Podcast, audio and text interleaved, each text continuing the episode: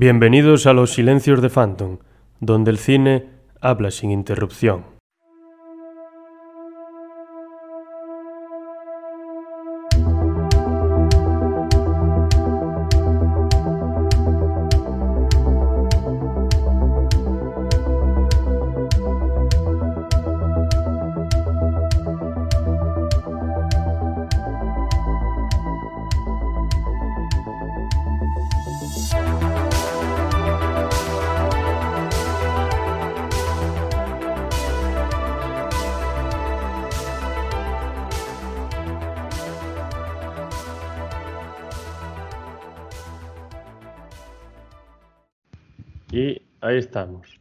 Cuando queráis, comienza el, el de la batuta. Estupendo. Pues buenos días, buenas tardes, buenas noches, dependiendo de la hora en la que estéis viendo o escuchando esto.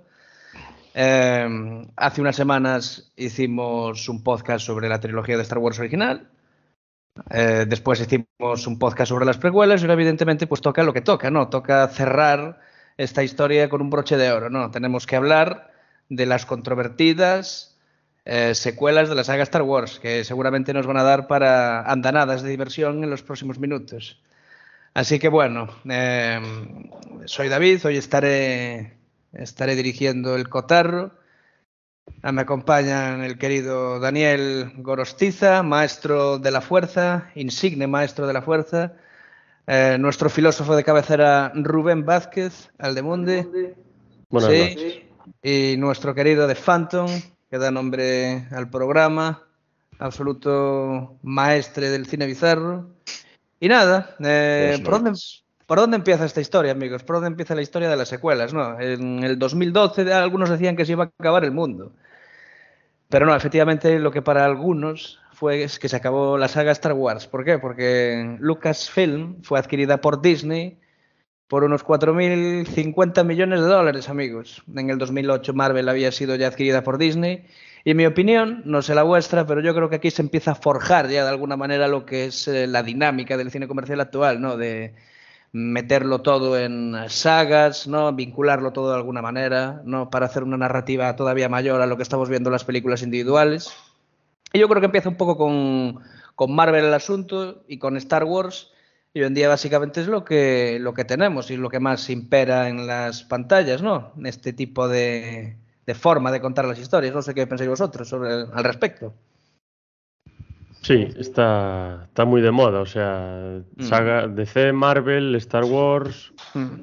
Bueno, tuvimos la, la del Señor de los Anillos, del Hobbit, Claro, tuvimos la de Harry. Potter. Eh, la de Harry Potter se vincula con esta, ¿no? De animales fantásticos, no sé qué historia es. Sí. Los Juegos del Hambre, o sea, Sí. si hay una época quizá que sea la de las sagas, pues yo creo que es el siglo XXI y tirando a, la, a partir del 2010. Creo que, Mm. que se explota más, aunque bueno, El Señor de los Anillos y esto son de, de principios de los 2000, pero bueno, las sagas yo creo que están más presentes después. Mm. Como sacaron el Hobbit y tal, también siguieron explotando un poco el asunto. Sí. Y ahora con las series también. Sí, efectivamente. Pero bueno, ¿cómo, cómo afecta a Star Wars todo esto? ¿Qué creéis? O sea, ¿ha sido para bien, ha sido para mal? Hay críticas bastante furibundas hacia estas películas. ¿Por qué? Esa es la pregunta que yo me planteo. ¿Qué opináis Bueno, vosotros? Yo, Sí. yo diré dos cosas. Mm. La primera, que yo como fan de Star Wars que soy, siempre pienso que más Star Wars es mejor que menos Star Wars, empezando por ahí. Pero eso da pie a que algunas veces pues haya cosas que te gusten más y otras que te gusten menos o que no te gusten nada. Pero bueno, es que eso es, es normal, pero no hay que ponerse como alguna gente se pone. Esa es por lo menos mi Mm. opinión. Si te gusta esta serie, esta cosa, no te preocupes, dentro de seis meses, de un año, habrá otro. Lo mismo esta te gusta, tampoco hay que ponerse así. Mm. ¿Y tú, Pues yo lo... Sí. Ah, bueno. sí, perdón, Sí. no, Phantom, Phantom. No digo, Sí, si sí. piensas Primero algo... Phantom. No, yo digo que igual la gente también las tildaba un poco de ser más comerciales, ¿no? De por qué se hayan creado estas sagas, Inclu- incluso la inclusión que tienen estas películas, ¿no? No sé si os habéis dado cuenta un poco en Sí. el tema de los personajes, ¿no? Mm. Sí, sobre eso yo creo un que... poco los roles. Mm. Pero eso es un tema escabroso porque si se hace inclusión, se critica, y si no se hace inclusión, también se critica. Mm. O sea, si las películas de Star Wars de ahora no tuviesen inclusión, la gente se volvería loca. Ah, ¿cómo no pones inclusión, diversidad, Sí. no sé qué?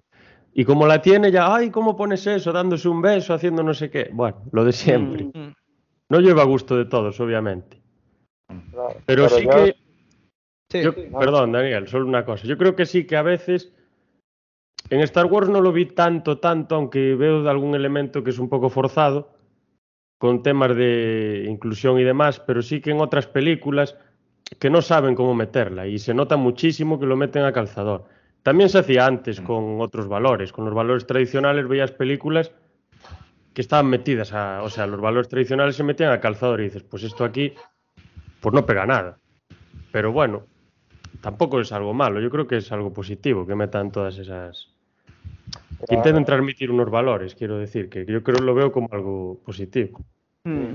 Bien, yo creo que el cine te tiene que transmitir y que el cine hay que juzgarlo dentro de su época, evidentemente. Uno puede pedir a lo mejor inclusión en una película de los años 40, aunque ahí está la de Náufrago, con un afroamericano de protagonista, de Hitchcock, pero es verdad que puedes permitir, pero lo que tú no me puedes decir es que en el siglo XXI pues la inclusión te molesta, pues es que estás viviendo en el siglo equivocado, o incluso más todavía decir que el personaje, adelantándonos un poco de Rose Tico, que eh, aparte de las barbaridades que dijeron que la pobre chica se tuvo que quitar de internet, pues que un personaje asiático no pega en el universo de Star Wars. Y digo, vamos a ver, en una saga de películas de samuráis de- en el espacio, ¿de verdad que un asiático no pega? Pues no sé qué películas estabas viendo tú. Mm. Aparte lo que decías tú el otro día, que el que iba a hacer de Obi-Wan era el actor de, de Kurosawa. Era Toshiro, Nunca me ¿no? acuerdo el nombre, ¿no? Toshiro Mifune. Toshiro, sí, Toshiro Entonces, Mifune. claro, el que, el que haga ese comentario realmente Mm. no... A ver, no voy a decir que no tenga ni idea de Star Wars, pero que le falta información. Mm. Es Y curioso. Si te, Mm. si te fijas un poco en Yoda, a ver, oriental tampoco voy a decir que es, pero a mí me recuerda más a un monje Shaolin que, que a Santo Tomás de Aquino. Mm. todo respeto. Es muy curioso, porque hace unos días Simon Pegg había hecho un, un comentario en internet precisamente sobre este tema. Decía que, que bueno, compraba un poco la saga Star Wars con la saga Star Trek. Y él decía que Star Trek siempre había sido más, más woke, ¿no? Habían incluido a um, cientos de especies ya desde el principio y ya no tenían estos problemas, ¿no? Que ahora se le está diciendo que tiene Star Wars con el tema de la inclusión y tal. Bueno, es evidente que es que vivimos en un mundo que, donde existe la diversidad, es inevitable no verla, quiero decir, que a nivel narrativo pueda estar más o menos justificado. Quizá en una película histórica y tal, sí, porque tenemos que ajustarnos a lo que dicen, pues eso, las la historia, no, la realidad. Pero una saga de ciencia ficción, fantasía, yo no creo que esté en este caso. A ver, bueno, mm, Podría discutirse, ¿no? Pero creo que mm, no creo que sea una saga en la que podamos decir que está súper forzada la inclusión, ¿no? Es como decía Daniel, es evidente que todo se adecua a los tiempos en que corremos y ahora esto tiene una importancia dentro del relato que es mayor que la que tenía hace tiempo. Por otro lado, normal. Así que bueno, Sí. no sé si- sí. For- forzada para nada, o sea, Claro, claro. a lo Mm, mejor... Pero también lo de forzado es algo subjetivo, ¿eh? Porque yo Sí, a lo claro, mejor veo cosas forzadas que otra persona no ve. Porque estoy Mm. quizá acostumbrado a otras cosas y a otro tipo de cine. No digo que lo que yo vea forzado tenga que serlo. Yo vi algún elemento que a lo mejor sí, que igual está un poco ahí mm, como un tornillo un poco salido de, tuerca, pero que la idea me parece genial. O sea, tú quieres dar reflejo de una realidad y lo haces pues como, como comentaba Daniel en lo que subió el otro día, ¿no? De, le cambias la cara, pero realmente lo que estás diciendo, pues si metes elfos, enanos, ogros, eh, humanos y dragones, pues lo que estás diciendo es que hay diferentes especies y diferentes formas de vivir y de entender las cosas. Y en. Star Wars, pues estás haciendo prácticamente lo mismo. Es muy interesante. No, no sé si tenéis algo más que añadir o podemos pasar al, al siguiente punto. Luego el No. tema de Sí. una pregunta que yo os hago, a ver. A- Mm. Para mí, por ejemplo, eh, hay ciertas historias que tienen que acabar. Hmm, Por ejemplo, con Star Wars, para mí a lo mejor hmm, tendría que haber acabado en algún momento. hmm. Por ejemplo, eh, yo pongo el ejemplo, pues, con John Carpenter, con Halloween. Él hace la primera película Hmm. y dice, se acabó. Yo no voy a hacer más, esto es todo. ¿Pero a qué responde eso? ¿Al ¿A qué responde? Pues Ya. A la taquilla. Mira, Alien Quizá Covenant es- tenía una sí. continuación. Y ya Hostia. estaba ya el guion hecho y tal. Pues nada, se canceló por culpa del presupuesto que tuvo la película, que fue ya después eh, del Pero snap. yo a lo mejor Sí. es que... Yo creo la vería, ciertas- la de Alien Sí, Awakening. yo también, que me gusta mucho. Esto me recuerda un poco a los, a los deportistas profesionales, ¿no? Hay ciertos deportistas profesionales que nunca quieren retirarse. Y a lo mejor están 5, 6 o 7 años jugando a un nivel bajísimo. Porque Mm. están desgastados y porque ya no son lo que eran porque llevan mucho trote encima. Pues quizá pasa un poco también con las películas. No digo que pase con la de Star Wars, pero la cuestión está ahí. ¿Realmente merece la pena seguir haciendo películas sobre un mismo contenido, un mismo universo, a sabiendas de que esa, ese universo puede acabar explotado y agotado y casi prostituido por, por todos los hilos que se van cosiendo de un lado para otro, Hmm. o no? No sé qué pensáis. Yo Sí. creo que en algunos casos, en muchos, creo que no. Pero Es en que- otros, en Star Wars, por ejemplo, ¿merece la pena o no? Es una pregunta interesante, ¿no? Porque al final eh, siempre... Yo creo que el, el universo expandido de Star Wars, que cuando la compró Disney, pues de alguna forma se reconfiguró, ¿no? Quedó en un lado como Star Wars Legends, lo nombraron, pues venía un poco a rellenar los huecos de, de argumento que dejaba la película, ¿no? Mismamente hablamos de la era Disney. Rock One es una película que se sustenta en un vacío argumental, ¿no? En un... No sé, en el típico... La, cosa esta de que... eh, la, la estrella de la muerte tenía una debilidad, ¿no? Entonces explicaron por qué la estrella de la muerte tenía una debilidad, lo que a priori parecía pues una tontería, una justificación vacua para hacer explotar una estrella, pues bueno, les- le, le- le sacaron por ahí alguna historia. Mm, si Star Wars eh, está sobreexplotada, debería terminar, pues eh, es una pregunta difícil. Yo cuando salió el episodio 9, así lo creía. Luego me reconcilié un poco, ¿no? Creo que han sacado algunos algunas historias interesantes, como Mandalorian o eh, mismamente la última serie, la de Obi-Wan. Claro, yo es que eso es lo que quería decir. Sí. Mm. Dale, dale. Pero, Sí, se, se quedó eh, congelado. Mucho, mucho de... ¿Se me oye? Sí, Sí. Sí, sí, ¿Se me oye? Joder, Sí. se te oye. Se te oye y se te escucha. Ha salido, se nos fue. Se fue, se enfadó. No, a ver, ¿se me, ¿se me oye ahora? Sí. Sí, sí, sí.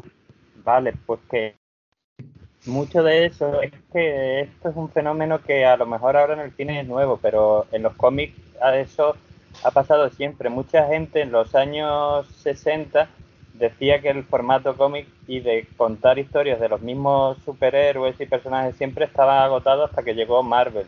Y luego en DC en los 70 y los 80 nos trajeron los 70 y 80 quizás las eras doradas de- del cómic. Entonces, sí, puede ser, pero también depende de, de quién lo coja. Una historia a lo mejor está agotada y la coge un mal realizador y te hace algo que te desea que eso hubiera acabado, pero te la coge un gran realizador o alguien Mm. con ideas, como ha pasado en El Mandaloriano o en la Mm. serie de Obi-Wan, pues te, te- te lo levanta de nuevo. Esto ha pasado en los cómics, yo creo que en el cine y en las series pues eh, está pasando un poco ahora. Sí, es curioso, porque claro, toda esa narrativa entrelazada, ¿no? Es muy, muy de cómic, ¿no? Que sea la narrativa que impera hoy en día, bueno, efectivamente gracias a Marvel. Pero claro, o sea, yo recuerdo que cuando leías una gran saga en un cómic siempre te decía, mira, en este tomo tienes eh, lo que pasó, lo que le pasó a este personaje y tal. Yo creo que funciona un poco así, ¿no? Lleva funcionando así desde eso, desde el papel, ¿no? Sigue funcionando en ese medio y ahora en el cine. Así que bueno, eh, yo creo que, que esta saga mm, como tal no, no va a terminar nunca. Y enlazo con lo que con la pregunta que podemos hacerle a los espectadores, si creen que Star Wars es como una religión. No, no es que es siempre abierta a, a eso, a ser reinterpretada, siempre abierta. Es que siempre se le puede añadir algo, pero Claro, al final las, estas tres películas últimas, las 7, la 8 y la 9, mm. con todos los elementos que tienen, que son películas que, bueno, están bastante bien. A mí la 9 me, me decepcionó un poco, pero bueno, mm. tampoco voy a decir que está mal ni nada, pero como que me parecen casi como readaptaciones de la 4, de la 5 y de la 6, de alguna forma, sobre todo la 7. Sí, que aparte es la que más me gusta también. Se me parece a la 4 mucho y lo comenté con Daniel alguna vez. Mm. Bueno, más bien lo comentaba él conmigo.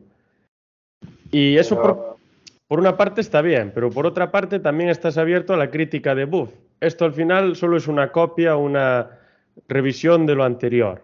Pero mm. claro, si no haces eso y haces algo rompedor, estarás abierto a la crítica de Buff. Esto no tiene nada que ver con lo anterior. Entonces es un terreno, un terreno complejo. Claro, yo en este sentido recuerdo, bueno, cuando entrevistaron a George Lucas por la venta de Disney, eh, la venta a Disney de Lucasfilm, él decía que quería que se pasara el testigo a una nueva generación de cineastas, que era importante que él eh, estuviera con vida, ¿no? Para verlo. No sé si lo hacía por dinero o no creo que, estar, que George Lucas tuviera problemas monetarios, ¿no? Pero bueno, eh, yo me creo perfectamente que ese haya sido básicamente el, pilar fundamental para, para, desarrollar las historias de Star Wars, ¿no? Porque las secuelas no me dejan de parecer como un hijo que mira a su padre, que lo busca. No, es como una cosa muy... Es muy extraña, ¿no? Es como un montón de gente que admiraba, o sea, están dirigidas por gente que, bueno, que admiraba la saga original y tal y como que de alguna forma sí que miran al mito, ¿no? Eh, no cuentan específicamente la misma historia, pero sí que hay muchas, muchos ecos, ¿no? Es como si eso, tuvieras el mito delante y estuvieras intentando reinterpretarlo de alguna forma. Pero al final, como estás encuadrado en una narrativa que siempre es lo mismo, al final, pues es inevitable chocarse con la misma historia. El otro día hablábamos, eh, tú Daniel dijiste que no te parecía el episodio 7 eh, como una especie de reboot, ¿no? De, soft de reboot. No, que lo, veías más como una película con entidad y tal. O sea, hablámonos un poco de eso. Sí. De hecho, eh, voy a mencionar otra saga mítica, Scream, que nos ha enseñado muchas cosas de cine, o por lo menos a mí. Pues en Scream 5 hablan del concepto que yo creo que le pega al episodio 4 y quizá a toda la nueva trilogía, que son las recuelas, mm. que era una palabra que yo no conocía, que básicamente es la mezcla entre un reboot y una secuela. Bueno, una secuela sabemos todo lo que es y un reboot pues es volver a relanzar, es como un remake, un remake pero de no de una película en concreto, sino de una saga, pues. Entonces, ¿qué es una recuela? Pues una recuela es, digamos, eh, de una forma volver a contar una historia dentro de un universo que ya existe, con nuevos personajes, con nuevas aventuras, pero sin olvidar a los personajes clásicos, de forma que en cierta forma puede ser un reboot porque te están contando historias similares, cuidado, no iguales, pero similares a las que tú ya conoces, pero a su vez son historias nuevas de personajes nuevos y continúa la historia que, te habían dejado, en este caso, en el retorno del Jedi. O sea, ahí volvemos a ver a Leia, volvemos a ver a Luke, a Han, a mm. Chewbacca. Sí, totalmente. O sea, es muy curioso, ¿no? Como, como claro, esta saga también es una saga, eso, muy familiar. Y ves la historia del, abuelo, del, del padre y ahora del hijo, entre comillas, ¿no? Y ves como pues eso, eh, hay ecos, ¿no? Entre las dos, entre las dos películas. Y como George Lucas decía que quería, pues eso, asistir, ¿no? A la, a la, transición en vida de la saga Star Wars a, otros cineastas, pues eh, la presencia siempre está, pues eso, valga la redundancia, siempre está presente. O sea, las películas de Lucas, sobre todo las primeras, están aquí, pues se hallan de muchas formas, ¿no? Y creo que es algo que le pasa a, pues a muchas sagas clásicas que hoy en día tienen secuelas, ¿no? No sé si visteis Cobra Kai, ¿no? Por ejemplo, que es la secuela de Karate Kid. Eh, hablábamos de Screen, también Screen tiene muchos ecos con esta última trilogía de Star Wars. Parque Jurásico también la mencionaban ahí, incluso Matrix, ¿no? Con esta película que sacaron ahora que es, eh, bueno, controvertida también, cuanto menos, pero bueno, muy interesante. Entonces, eh, ¿hacia dónde estamos yendo? Esa es la, pregunta, ¿no? ¿Creéis que Star Wars es como un, un padre que no ha encontrado todavía, o con un hijo que está buscando a su padre, ¿no? Como rey, siempre buscando a, a los maestros de las otras películas. ¿No? ¿Creéis que es, Es una... que- Sí. Sí, es como lo que decía yo el otro día, ¿no? Siempre se Mm. puede añadir algo más. Sí. Es como la, la cabeza, ¿no? Yo tengo mucho pelo, pues siempre puedo añadir uno más. Mm. Y cuando añado uno más, puedo añadir todavía uno más. Y puedo añadir otro más, y otro más, y otro más, y otro más, y otro más. Mm. Y así hasta, el- hasta el infinito, hasta que, hasta que desaparezcamos. Sí, Imagínate, a lo mejor, una civilización extraterrestre que les gusta el cine y desarrollan su propia industria y llegan aquí a la Tierra Mm. y pues eh, descubren las cintas de Star Wars, ¿no? De todas las series, de todas las Sí. películas y tal, y dicen, ostras, pues vamos a darle más y vamos a seguir con esto. Y lo La interpretan a su cantina de manera. Star Wars le encantaría a esos extraterrestres. Seguro, seguramente. Sí, bueno, no, sí. porque los que mandan son humanos, igual no les gusta. Es verdad. Pero yo lo que veo es que hay una estructura muy... O sea, aparte de que se adapta a las diferentes épocas y diferentes eh, directores y a los gustos que tienen y a la forma de contar la historia de cada uno y a los personajes y al gusto del público y tal, lo que veo es que en todas las películas lo veo más en las tres antiguas y en las tres nuevas de ahora, que hay una estructura muy, muy concreta, ¿no? Se produce ese binomio claro, aunque en las últimas a pesar de que se produce el binomio, sí que se mete un camino por el medio, Mm. eso de la espada naranja al final y todo el tema ese, pero que sí que se ve el binomio claro, ¿no? La, la- la diada que se llama, creo que es entre eh, Ben, bueno, Mm. ¿cómo se llama? Ben solo, pero el nombre de Sith no me acuerdo. Ka- Kylo Ren. Kylo Ren. Kylo Ren y la niña se llama, la niña, perdón, la chica Mm. se llama Rey, ¿no? Rey. Sí. Entonces se produce el opuesto, el yin y el yang, una diada, pero que es- Mm. realmente se dan cuenta que uno se necesita al otro. Esto me parece muy interesante porque en las antiguas esto no se presenta, no se, no se entiende la, a los Jedi, o sea, los Jedi no entienden la fuerza y su trabajo como la búsqueda de, un- de una balanza y de un equilibrio, Mm. sino que entienden como que ellos son la luz y que hay que acabar con la, hay que acabar con la oscuridad. Pero realmente la esencia, creo que de la saga, que en estas últimas películas se, se refleja muy bien y que ya se empieza a reflejar un poco en las, en las tres de la década de los 2000, Mm. pues es la de que lo importante es el balance, no es que la luz acabe con la oscuridad o la oscuridad con la luz. Y por eso se dice de Anakin Skywalker, que va a traer, eh, ¿cómo se dice?, estabilidad a la fuerza. ¿Cuál es la estabilidad? Que gracias a Anakin Skywalker se van a morir todos, Jedi y, y Sith. Entonces, menos eh, negativo y positivo se anulan. Hostia, sí. Es la estabilidad. Madre mía. Sobre el equilibrio de la fuerza. ¿Qué tienes que decir, Daniel?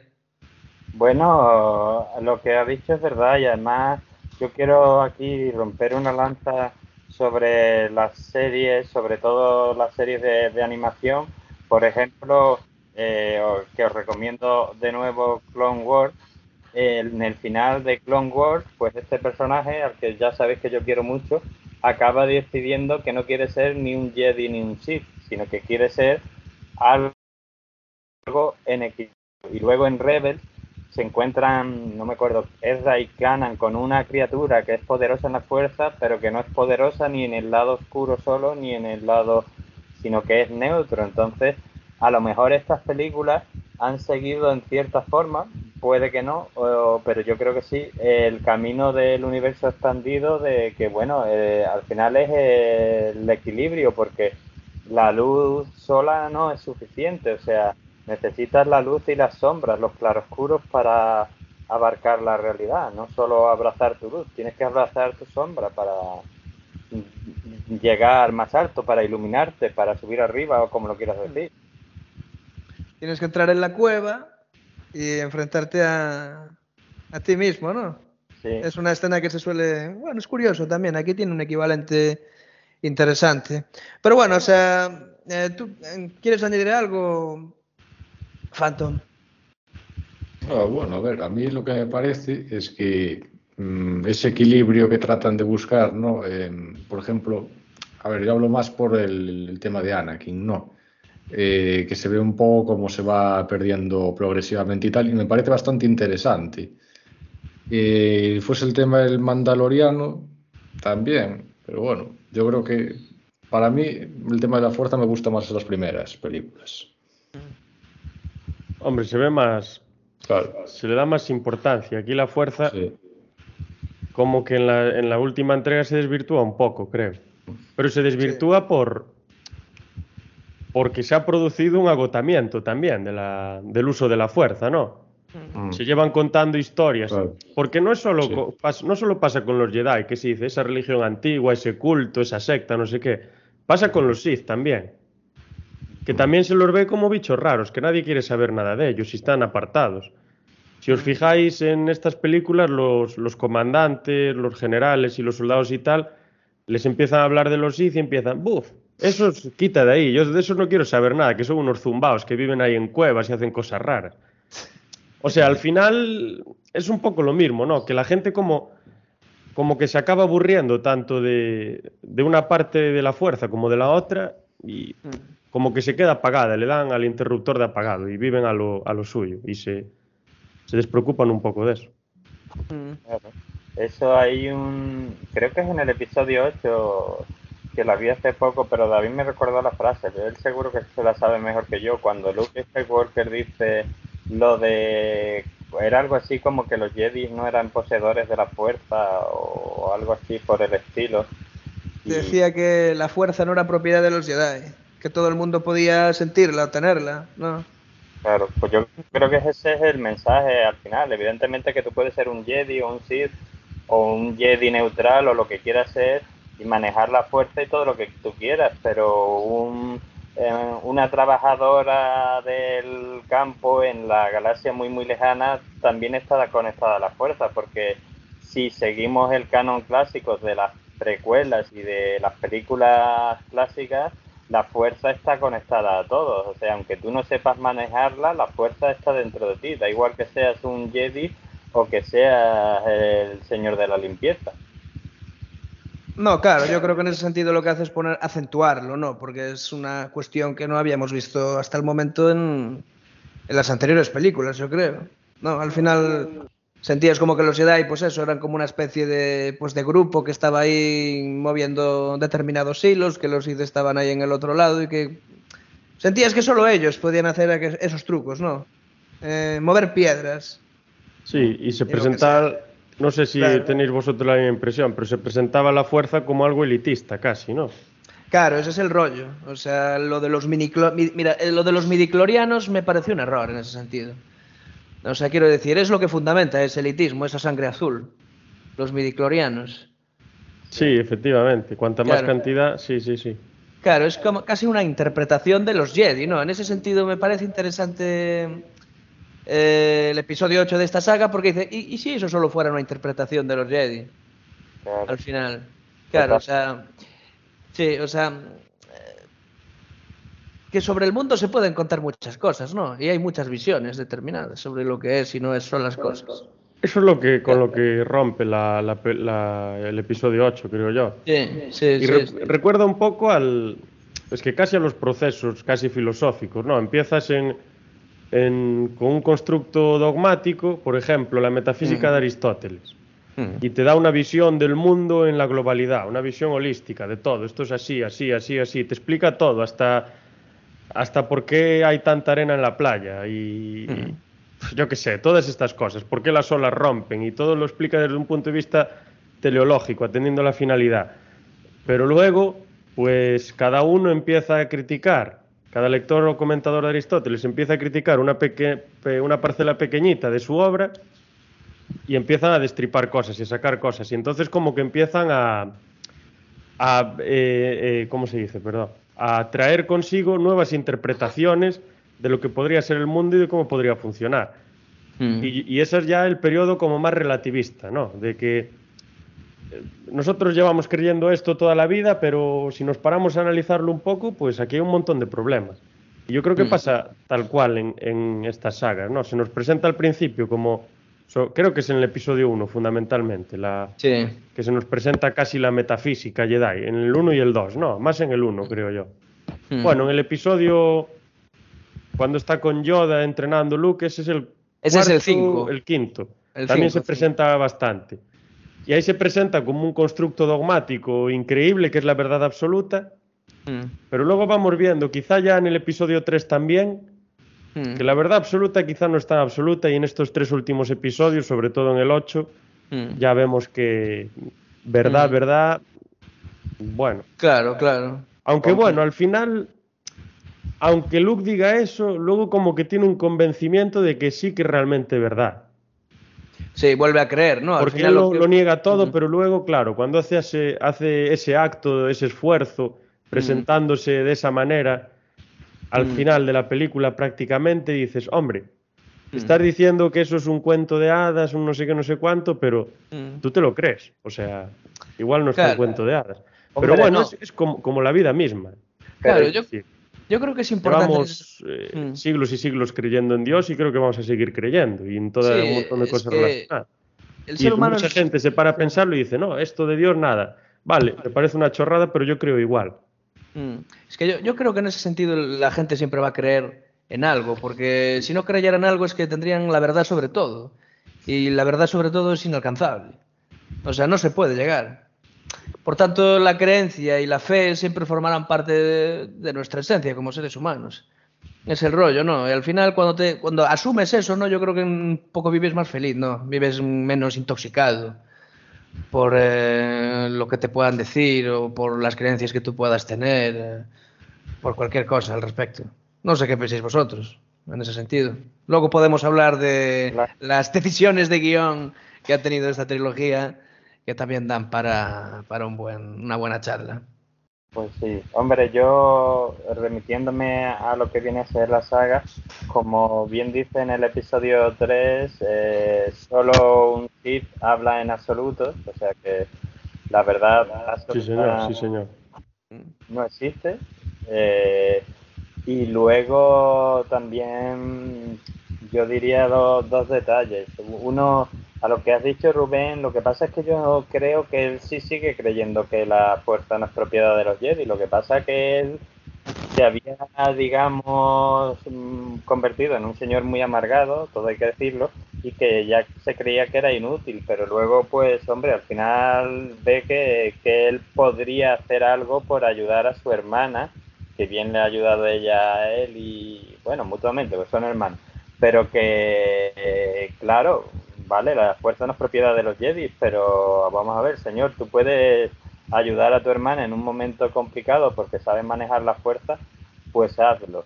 Y luego otro detalle que, que se ve en el episodio 7 eh, en concreto es el personaje este de Mas Kanata o Mas Kanata creo que se llama, que es el alienígena este que se encuentra en, en- en la cantina típica de Star Wars, que es el que le da el sable láser de Luke, si no me equivoco, a Rey, que le habla un poco y le dice, no soy un Jedi, pero sé de la fuerza, porque claro, evidentemente es que la fuerza, si allí en ese universo está en todos lados, pues tú puedes aprender sobre ella, no, no tienes por qué ser un Jedi para saber lo que es la fuerza o cómo afecta al universo. Yo creo que ese ha sido un punto positivo de, de esta nueva trilogía, que, de- que la fuerza está en todos, que eh, se había en las otras películas un poco introducido, pero aquí ya te lo dicen claramente y creo que, que eso está bien. El desarrollo de Rey es una cosa que generó muchas expectativas y también muchas decepciones en ese sentido. Hablábamos de que todos pueden ser parte de la fuerza y tal. Bueno, en determinado punto de la historia, se advierten los spoilers, te dicen que Rey es hija de, de, de nadie. O sea, que era hija de unos chatarreros que la vendieron para pagarse la priva. Luego nos dicen que no, pero a mí me gustaría haberme quedado en ese momento, en el que Rey era una don nadie. Yo no sé si pensáis lo mismo o si estáis en, en la otra posición, ¿no? ¿Por qué Yo- de Rey? Sí. Yo me quedaría más con que fuese hija de nadie y que quedase abierto. Hmm. Porque eso le da casi una continuación. Y aparte, yo creo que le da más magia a la saga. Porque Claro. deja abierto la interpretación de, de, de los fans, bueno, de los fans, de la gente que ve la película y que le interesa y tal. Y como que le podría dar más vueltas a la cabeza. Y eso al final también generaría más potenciales directores y guionistas, ¿no? Que le dan vueltas y vueltas a la cabeza. Claro. Y me recuerda eso, lo de, lo de nadie y lo de que vengo de ninguna parte y tal, al personaje de la película de They Live, de Carpenter, que se llama John Nadie, que viene de ninguna parte. y que te queda así en la película y no te lo explican y me parece magistral, o sea, queda ahí porque lo importante tampoco es de quien sea hija o de quien sea hijo, lo importante es lo que haga Claro. y el camino que, que va a realizar. Y a mí una cosa que no me gusta mucho Mm. de, de estas películas con, con la evolución de Rey, que me parece rapidísima.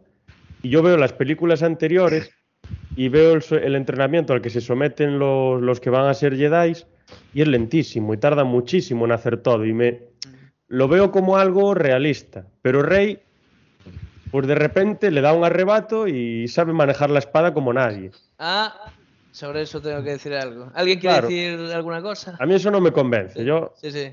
A ver. Mm. Yo solo quería decir, a ver, yo voy a ser sincero, no voy a engañar a nadie. A mí me hubiera gustado que Rey fuera Skywalker, las cosas como son.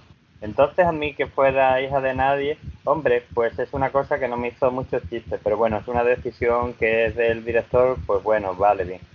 Luego dice, vamos a arreglarlo y dice que sea Palpatine. Y entonces cuando yo dije, bueno, casi que prefería que fuera hija de nadie, pero bueno.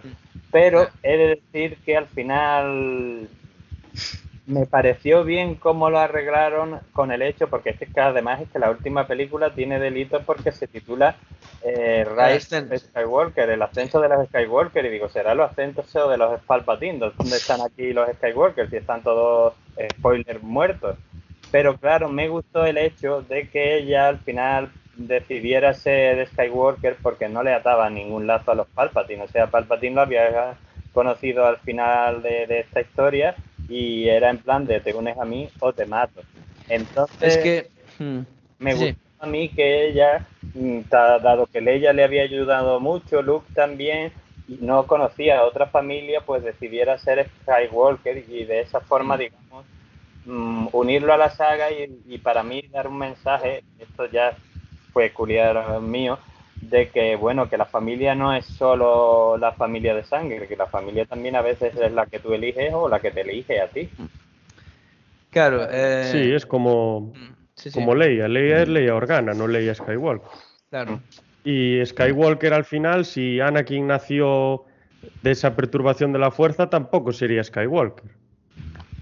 Entonces sí, Claro. ese, ese, ese guiño, ese giro sí que está muy bien. Cuando dice al final que ella es Rey Skywalker, Claro. y lo iba a comentar antes, sí, eso está genial. La verdad que Pero, sí. pero el Skywalker es otro. Es decir, aquí si hay un Skywalker es Sí. Kylo Ren.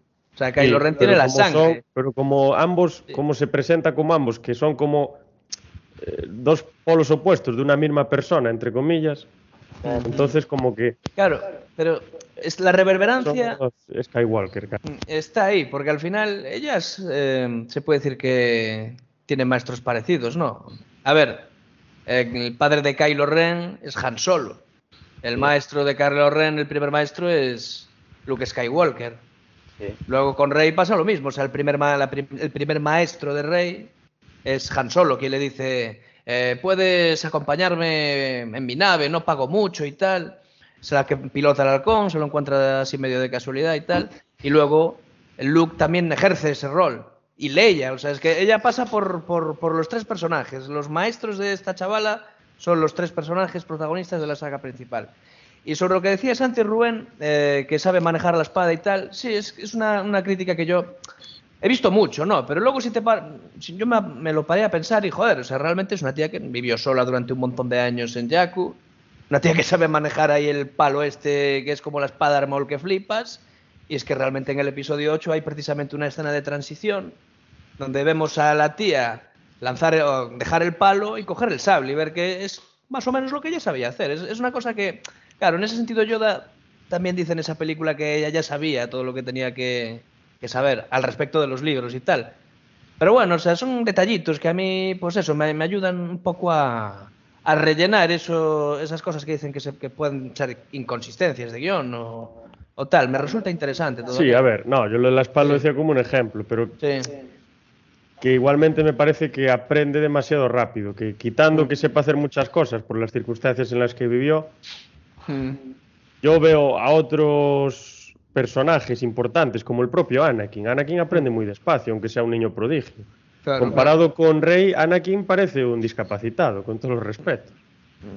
Pero mira, Luke, pasa de, de granjero al mejor Sí, piloto. pero también, también tiene su proceso. Por lo menos la sensación que da es que es un proceso más lento. Mm. Quizá porque le hacen más. eh, lo centran más las películas en Luke. A lo mejor estas películas de Star Wars nueva son muchos personajes y están cambiando constantemente personajes. Entonces, quizá da la impresión de que ella está pues eh, haciendo las cosas más rápido y entrenando menos. Porque tienes. Pues ella está por un lado, luego tienes a Finn, luego tienes a Han Solo, luego tienes a Leia, luego tienes a Luke, luego Mm. tienes a Kylo Ren, luego te aparece la chica esta china que no me acuerdo el nombre, Ro- que dijisteis antes, Rose, Rose, Rose. Rose Cole. Eh, te aparece el eh, Poe, ¿no? Que se llama el piloto. Sí, pues, pues Dameron, efectivamente. Te aparece hasta Lando Carlisian, te aparece Chihuahua. Luego te aparece pues el, el comandante este, el, el cara de queso este, que no me sale el nombre. Sí, el colgado este, sí.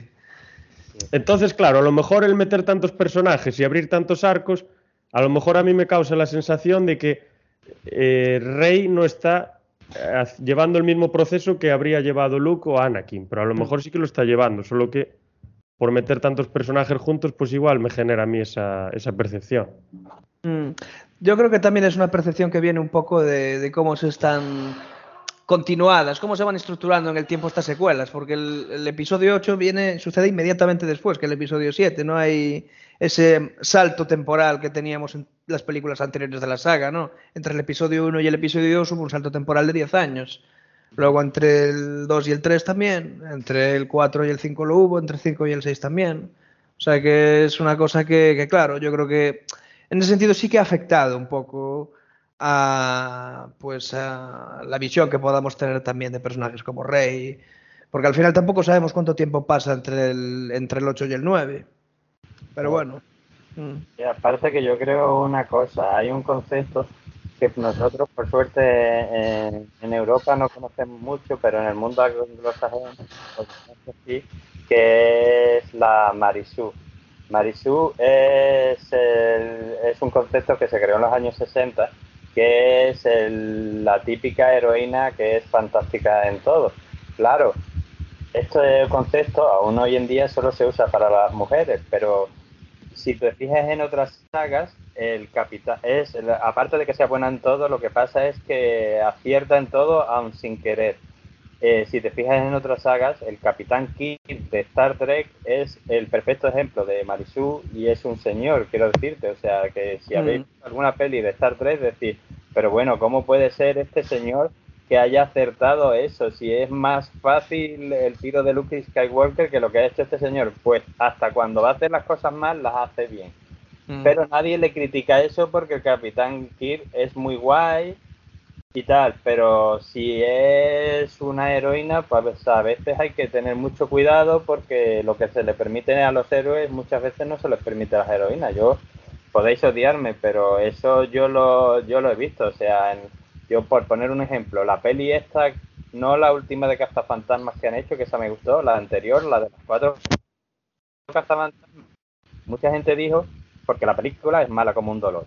Pero si hubiera sido cuatro tíos, pues la gente habría dicho eso y ya está. Pero mucha gente dijo, es que no puedes poner tú a cuatro tías protagonizando una película. Y digo, ¿qué tendrá que ver? Una película mala es una película mala, la protagonicen cuatro señoras de Nueva York o tres esquimales. ¿Qué me estás contando? Ah, tampoco estaba tan mal, joder. Estaba divertida, hombre. La de cazafantasmas. Sí, Estoy es- siendo el abogado del diablo, ¿no? qué, qué desastre. Sí, Bueno. a mí me- no me gustó mucho tampoco. ¿eh? Mm. Bueno, pues eh, si queréis podemos meternos en decisiones de guion del episodio 7, ¿no? Hablar un poco del argumento y tal. Ah, ¿Queréis añadir algo más aquí? ¿O... Pato, ¿quieres decir algo? No, a ver, eh, Mm. Que en general yo pienso que están muy bien estas películas. Lo que pasa es que, mm, ¿qué iba a decir antes? Que el tema este de la humildad que decíais vosotros, ¿no? Que era una joven huérfana, ¿no? La chica. Mm. Pues yo creo que le da otro enfoque distinto, igual al que estaba acostumbrada la saga, ¿no? Con todo el tema este de los personajes en general. Mm. Y bueno, es otro punto de vista, ¿por qué no? Sí, para innovar, digamos, guion. mm. Claro, yo creo que en ese sentido, eh, creo que la saga pecó un poco de no saber hacia dónde iban al final, Claro. porque sí que es verdad que en, que en el episodio 9 se quieren desdecir de muchas cosas, eso me da la impresión, cuando lleguemos a ella lo analizaremos pormenorizadamente, pero yo creo que pasó un poco como con la serie Galáctica, ¿no? Ya hablaremos de las analogías a mayores, porque la serie Galáctica fue una serie que se fue improvisando por el camino y claro, llegó un punto donde había Cylons que no tenía sentido que fueran Cylons. Y claro, al final pues generó ciertas inconsistencias de guion, ¿no? Eh, en muchos aspectos. Pero bueno, eh, hablaremos eh, pormenorizadamente, porque sobre esto ahora vamos a hablar de las cosas eh, que han tocado más las narices a, las- a- a la gente, a los fans de la saga en el episodio 7. Así que ale- alerta spoiler, vale. Muerte de Han Solo. Fue un hecho traumático, ¿no? Pero ¿No necesario. creéis? Sí, ¿Eh? pero ahí. Ese es en la 7, ¿no? Sí. En la 7, cuando A mí esa, a mí esa escena me recuerda mucho a, a la pelea entre Obi-Wan y Darth Vader en la 4.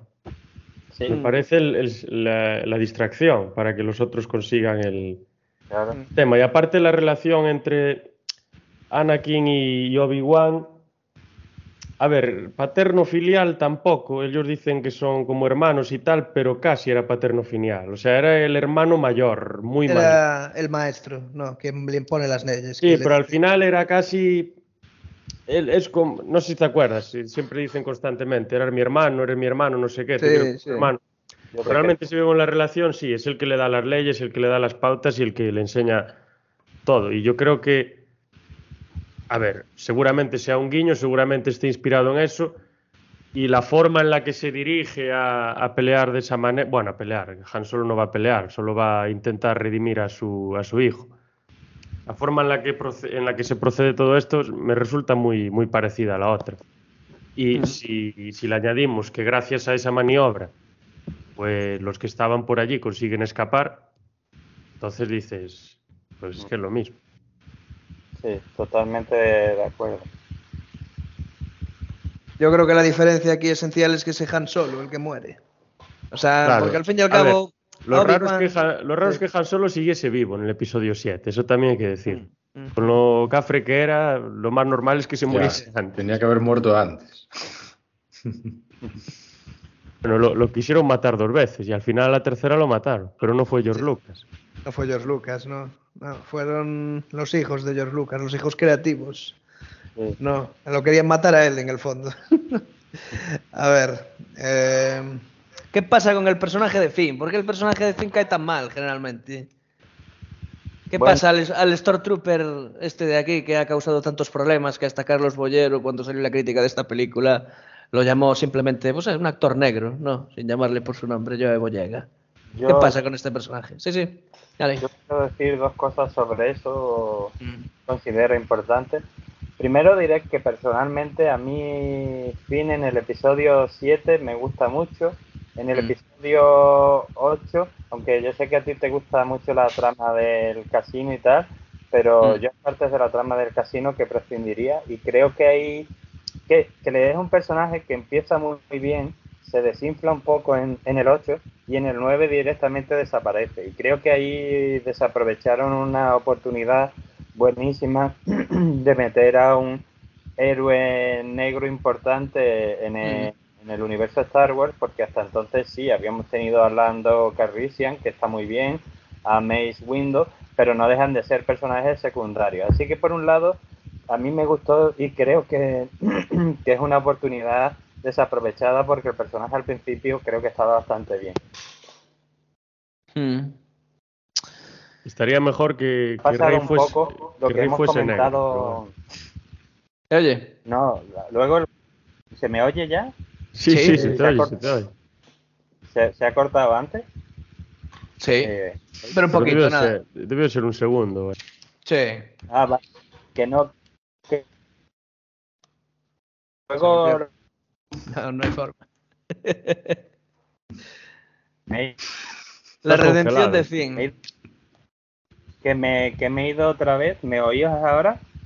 Ahora No sí. me oís. Ahora sí, sí. Vale, luego lo que ha pasado también, el problema es, citando al universo expandido, los inquisidores, ¿vale? Y los inquisidores son para mí esos fans que no aceptan los cambios, que quieren vivir permanentemente en el pasado y que les molesta porque este señor John Boyega lo más bonito que le dijeron es lo que dijo aquí el Boyero, persona que sus críticas de cine, por cierto, me parecen muy útiles. Sí, sí. Pero bueno, también vio de Batman y dijo, no me ha gustado esa película de ese tío amargado. Y digo, ¿tú sí, sí, sí, está muy mal, muy mal.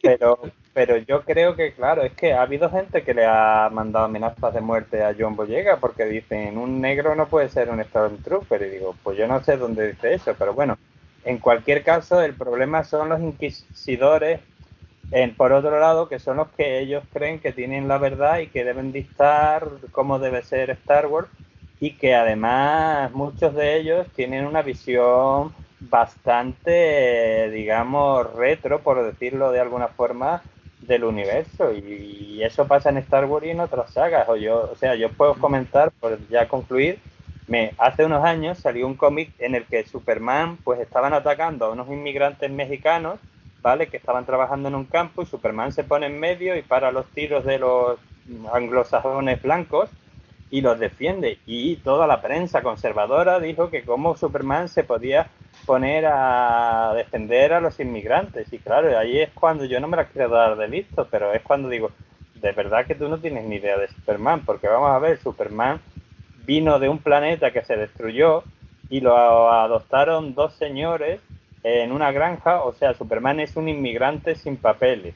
Y de verdad, ¿te parece raro que cuando están tiroteando a unos inmigrantes, Superman se ponga del lado de los inmigrantes? Digo, pues entonces es que no has entendido nada de la historia. Pues mm. yo creo que pasa un poco esto con los inquisidores de Star Wars. Digo, yo creo que no, no quiero ser guay, pero yo creo que no, no acepto los cambios primero y segundo, no entiendes la esencia de lo que estás viendo. Pero esa es mi opinión. No, a mí, me parece genial que metan un actor, eh, bueno, afroamericano no, afro-británico. Acabo de ver que era de origen nigeriano. Pero, o sea, el, este, personaje, Finn, en el episodio 7, promete muchísimo y hace un montón de cosas, pero con el desarrollo del 8 y el 9 se va volviendo cada vez más vacío, mm, más eh, inútil y más tonto, con todos los respetos. No sé por qué, no sé por qué. No sé por qué hacen eso en el guion, no lo entiendo. Pero el personaje en sí, la actuación que hace, me parece perfecto. Y lo que comentaba antes, que a mí me gustaría más que la protagonista, Rey, que fuese ella afroamericana o afroinglesa o lo que sea. Que ya pusiera una mujer y que fuese de, de color. Tengo que comentar eso, una cosa al respecto.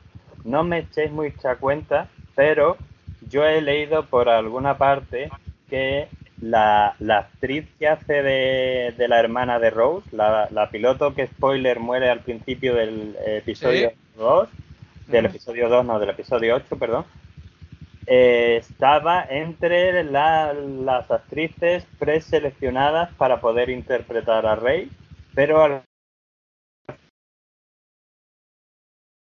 Otra vez. no hay forma, ¿eh? Es una interferencia en la conexión. Hoy no hay forma. Oye, ¿me oís ahora? Te oímos, te oímos. Sí. Bueno, pues que sí, esto está fatal. Que, que la actriz esta asiática, Jessica Henwick creo que se llama, la que hace luego este papelito secundario de la piloto, pues que estaba entre las preseleccionadas para, para hacer de rey y que al final se decantaron por Daisy Ridley, que me encanta. Pero que en el fondo de mi corazón hubiera dicho, ostras, es que una actriz asiática haciendo del Jedi principal en una trilogía de Star Wars es una cosa que me hubiera gustado mucho más, ah, la verdad. Sí, sí, no estaría nada mal. Bueno, la actriz esta, por ejemplo, la que hace de Rey, a mí me recuerda mucho a, Natalie Portman, es muy del estilo de actuación. No sé si os recuerda a vosotros también. E incluso mm. a, a Leia en las primeras películas. Son las tres muy parecidas actuando. O sea, que, o son las tres muy buenas actrices o tienen las tres un modo de actuar muy parecido. Mm, o quizá las dos cosas. O la última se inspiró en ellas para poder hacer su papel. Bien, ¿no? no, sí, eso seguramente, pero... Sí, sí, sí. son muy, muy parecidas, incluso en la, en la vestimenta también.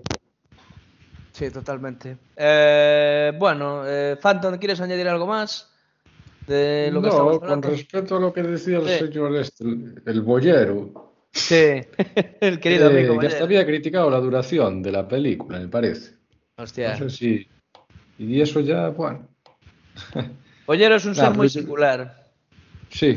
Sí, es un tío muy singular. El tío. Bueno, le preguntaron una vez por Scarface y el pavo, bueno, dijo que no se creía la actuación de Al Pacino porque él se había metido un montón de rayas en su vida y no te ponen así de loco las, las drogas. Eso, eso fue lo que dijo, tío. O sea, se le fue totalmente la olla en ese momento. Bueno, eh, ¿qué os parece si os pregunto por JJ Abrams? ¿Cómo lo visteis en la dirección? ¿Creéis que es un tío competente, que sabe dirigir bien, que sabe dirigir bien a los actores? ¿Creéis que era un director acertado para la saga Star Wars? ¿Creéis que hizo un buen trabajo? Hombre, Sí. él dirige la séptima y la novena, ¿no? Exactamente. La novena, Eh, porque se la encargaron después. Sí, eh, hombre, yo creo que lo hace bien, pero que se le notan mucho sus dejes. Eso Sí. no es malo. Por ejemplo, la novela, la- perdón, la novela, la novena, a mí con el tema este de Palpatine y, y Mm. ciertas formas, que- y que le comenté a Daniel el otro día, que utilizaba mucho el recurso de los fantasmas, aparecen muchos fantasmas. Sí, Aparece sí. Yoda, aparece Luke, aparece otro fantasma no sé quién, aparece esa, Solo. la cara de Darth Vader como un símbolo ahí que representa algo. Mm. Y el entorno ese tenebroso en el que está Palpatine y, y todas esas torres y esas figuras y tal. A ver, le, parece que, que JJ Abrams quería hacer un. Como quería hacer un- una mezcla entre Star Wars y El Señor de los Anillos, parece a veces, en alguna escena. Sí, alguna. Pero por lo demás, hombre, yo creo que lo hace bastante bien. Y creo que puede ser un apto, uh, perdón, un director muy apto para este tipo de películas Mm. porque es un director que desarrolló, fue el que dirigió las tres del Señor de los Anillos, ¿no? Y las tres del ¿o no? eh, dirigió Star Trek. Dirigió. Ah, de, de Señor de los no, Anillos no las dirigió. Peter No, Jackson. no. Peter Ya, Jackson. Ah, ese es Peter Jackson. Bueno, Sí. nada, nada. Qué fallo, ¿eh? Ya le molaría, ya Pues le molaría me- JJ. Se me mezcló. Y del Hobbit tampoco ninguna, ¿no? No, No, ninguna no, Jackson. porque se metió en la cabeza, que era el Señor. Por los caballos que salen al posible, por final. ahí, parece, ¿no? Creo. Pues le cambié. Estaba, yo estaba pensando en Peter Jackson en vez de en JJ Sí. Cierto. JJ Abrams es el de, el de Brain Dead, ¿no? Pues es Peter Jackson también. Ese es Peter ¿Cómo? Jackson. Eso es Jackson. Peter Jackson. Vale, pues JJ estaba hablando de otra persona. Es el de Perdidos, tío, el productor. Yo estaba hablando, en, Pi- eh, o sea, estaba hablando de Peter Jackson, pero con el nombre de JJ Abrams. Pues sí. A mí sí me gusta. Yo a Peter, uy, a Peter Jackson ya me lo has pegado, Rubén. A JJ Abrams sigo desde casi desde que empezó en la tele. De Perdidos, Alias, hasta Felicity me, he visto y, la cosa es que me gustó. No tengo, no me oculto y tal. Pero sí me parece un director que sí tiene cosas que a lo mejor se pueden considerar como defectos, pero pero me gusta mucho. Versiones de Star Trek me gustaron. Super 8, que es una película que os Ah. recomiendo, me parece un peliculón y, y la verdad que me gusta mucho. Tengo por ahí el DVD. Y sí, yo creo que es el director apto porque el tipo sabe cómo, evidentemente no es perfecto, pero sabe cómo relanzar una franquicia, sabe cómo sacar la parte de añoranza, pero sin sacarla demasiado y, y sacarte elementos nuevos. Yo sí que creo que es un director positivo. Dicho esto, creo que en el episodio 7 lo hizo bastante mejor por lo que fuera que en el episodio 9. Ahora bien, eh, no sabemos la intrahistoria del episodio 9, así que puede ser por causa suya o puede ser por otros factores.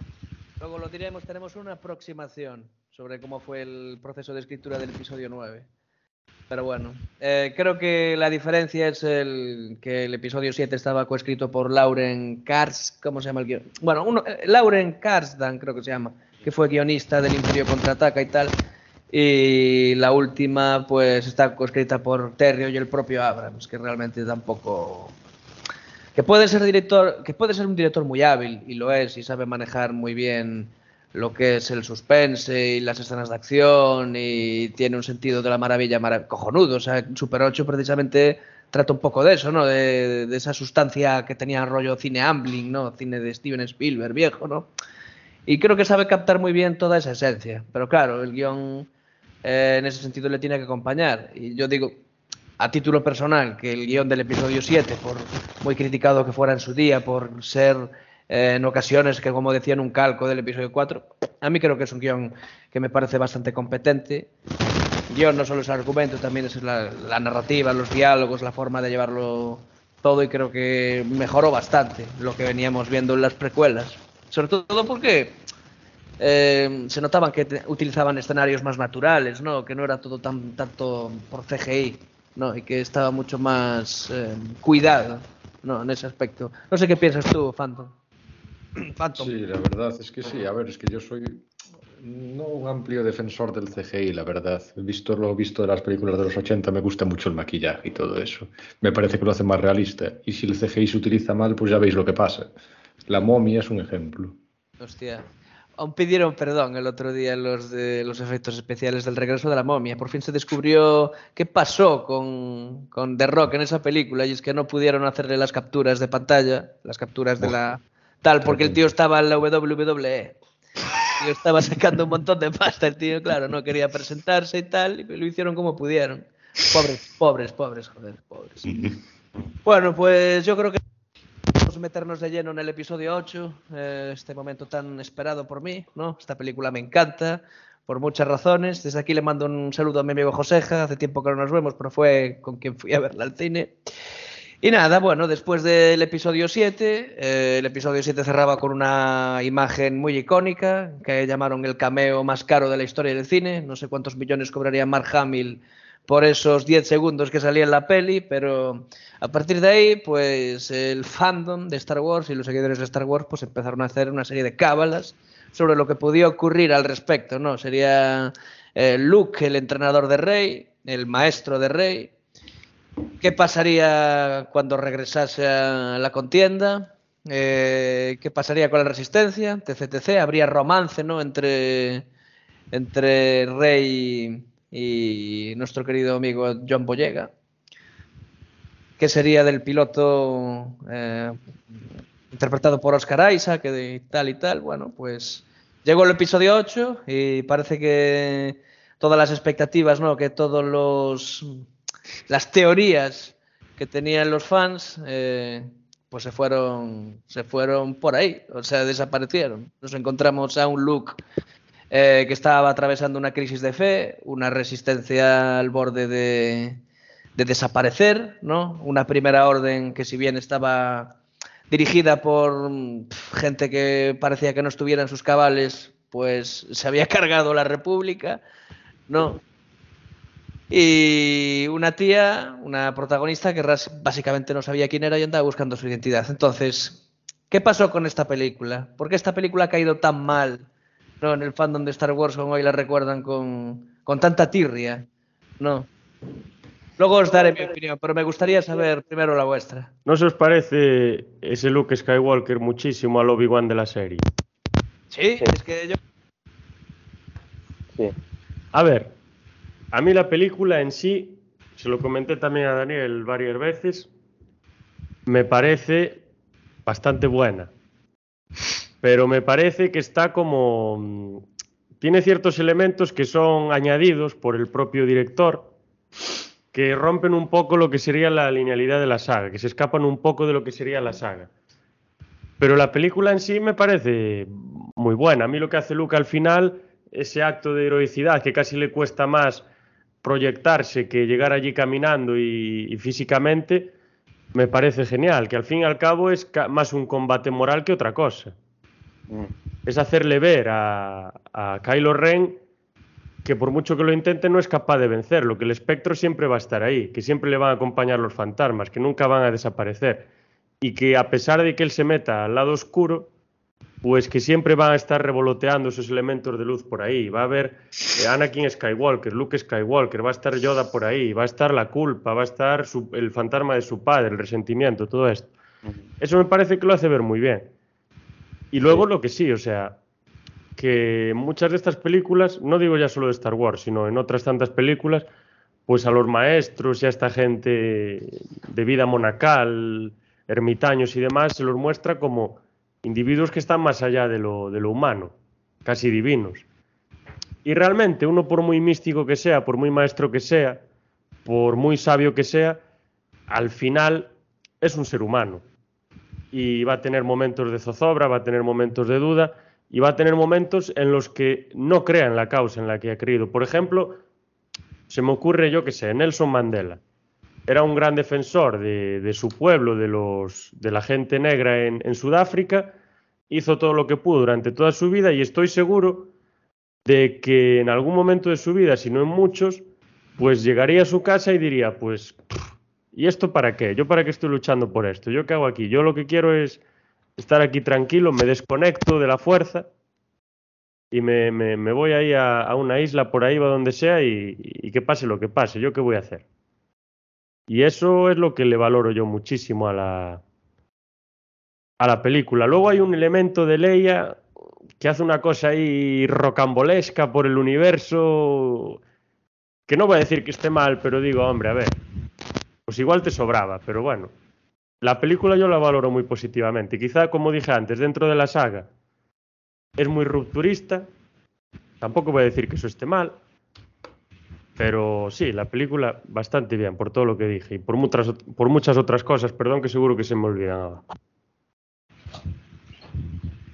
Sí, yo ahora se me cortará. Uy, no se me está viendo. Ahora se me cortará porque eh, no es mi día. Yo sobre eso diría tres cosillas. En primer lugar, eh, al final esto es como todo, es como nos dicen las madres o los padres cuando somos niños. Nunca vas a contentar a todo el mundo. Haces el episodio 7, es que es más de lo mismo, no queremos eso, queremos algo nuevo. Haces el episodio 8, no, es que esto es rupturista, no queremos eso. Entonces, ¿en qué quedamos? ¿Quieres algo nuevo o quieres algo que te recuerde a lo que ya conoces? Eso por un lado. Y por otro lado, yo... A mí es que me pasa un poco como Rubén. A mí esa película, si la analizo individualmente, me parece una película bastante buena.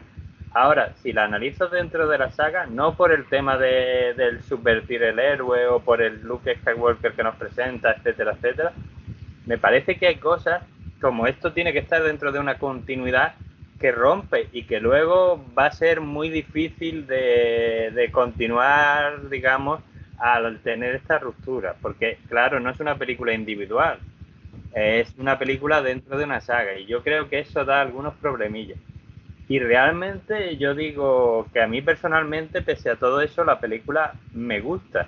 Yo realmente, de hecho, los problemas que tengo con esta peli son algunos quizá que no tienen tanto que ver con lo que odian los humanos. O sea, a mí me, me fastidia mucho el tema de el final cuando están persiguiendo a la alianza y entonces un momento que es heroico porque la señora esa, que no me acuerdo el nombre, que yo la llamo Laura Dern porque es la actriz, pues muere heroicamente y salva la resistencia y tal. Y yo no digo que esa tuviera que ser de ella como muchos, pero digo, aquí hay dos opciones si quieres que un momento heroico pase a ser épico. O pones a un personaje que, ya previamente me importa, o darle más cancha a ese personaje para que yo empatice con ella y así me sepa su nombre y me importe su muerte, porque cuando realmente pasó eso digo, ostras, esto es heroico, pero podía haber sido épico.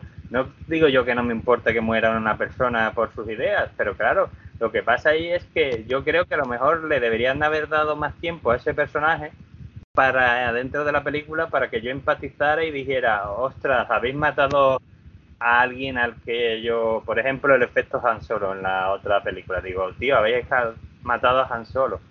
Eso es lo que me faltó y esos son algunos fallos que creo que tiene la película. Aparte de que, y con esto concluyo, que digo que a mí me gusta, pero y con esto me matará el señor Carides, eh, la parte de los niños barrenderos y tal, mm, jugando con los juguetes de Star Wars, que como fan service me parece fantástico, pero digo, es que esto no me está interesando mucho, la verdad. Yo hubiera dedicado esos cinco minutos en que me importe el personaje que vais a matar a la mitad de la película, pero bueno, Yo no he hecho la película y aún así digo que me gustó.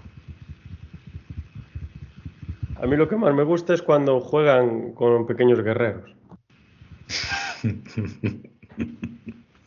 A mí no.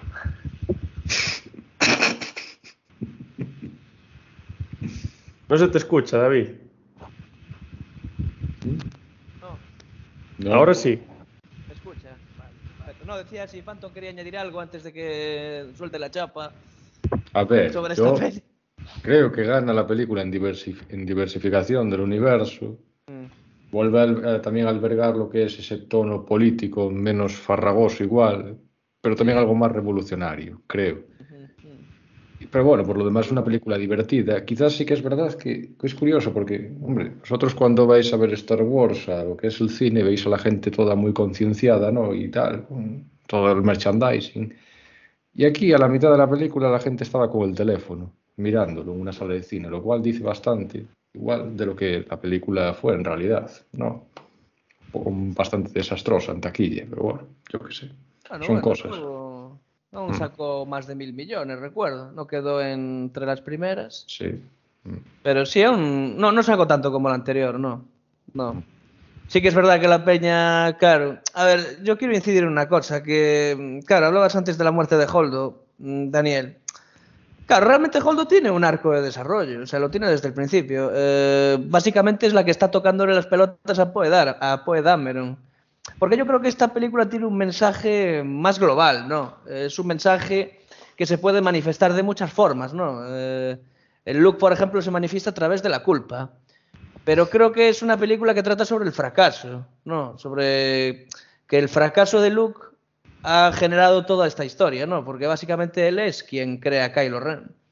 O sea, es el rollo de que la cagó en ese momento en una escena que, bueno, que tiene un arco bueno, sí, se podría decir que tiene un arco porque son ya varias escenas, ¿no? Que van, vemos alre- durante el transcurso de la película que tratan de reinterpretar el momento, ¿no? Y es un poco al estilo Rashomon de Kurosawa. Vemos cómo Kylo Ren piensa una cosa sobre lo que ocurrió, vemos cómo Luke piensa otra sobre lo que ocurrió y vemos lo que ocurrió en realidad.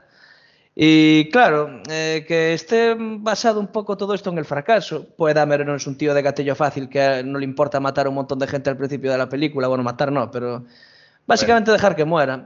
Quiero decir, eh, es un temerario, se comporta como un temerario, se comportaba muy temerariamente. Pero no es que no le importe a la gente, es que- No, sí, sí, quiero decir, es verdad, es verdad. Eh, pero él sí cree en la República y sí cree en la gente. sí. Lo que pasa es que debería, antes de actuar, pararse Claro. cinco minutos a pensar. Claro, quiero decir que al final eh, los héroes en esta película hay como me- siempre hay, hay como una especie de, de, de- de- de relato, pero que te lo dice literalmente sobre las consecuencias de ser un héroe al final. No, es una película en ese sentido que el- más psicológica, ¿no? Y yo creo que, claro, tú hablabas del momento épico. Pero claro, o sea, a mí esta película no me parece épica, eh, me parece muy trágica. O sea, sí que hay un momento que está muy guay, que es el de Hollow y tal, pero es que la película es bastante triste en términos generales. O sea, están hablando incluso al final, cuando Leia dice, bueno, este es el final de todo, se acabó. Cuando ya ellos han perdido la esperanza. En ese momento es cuando aparece el puto Luke Skywalker transportándose desde otro tal para que escapen, tío, la distracción, ¿no? De la que hablábamos antes. Que, Pero te, lo, te- te lo explican, sí.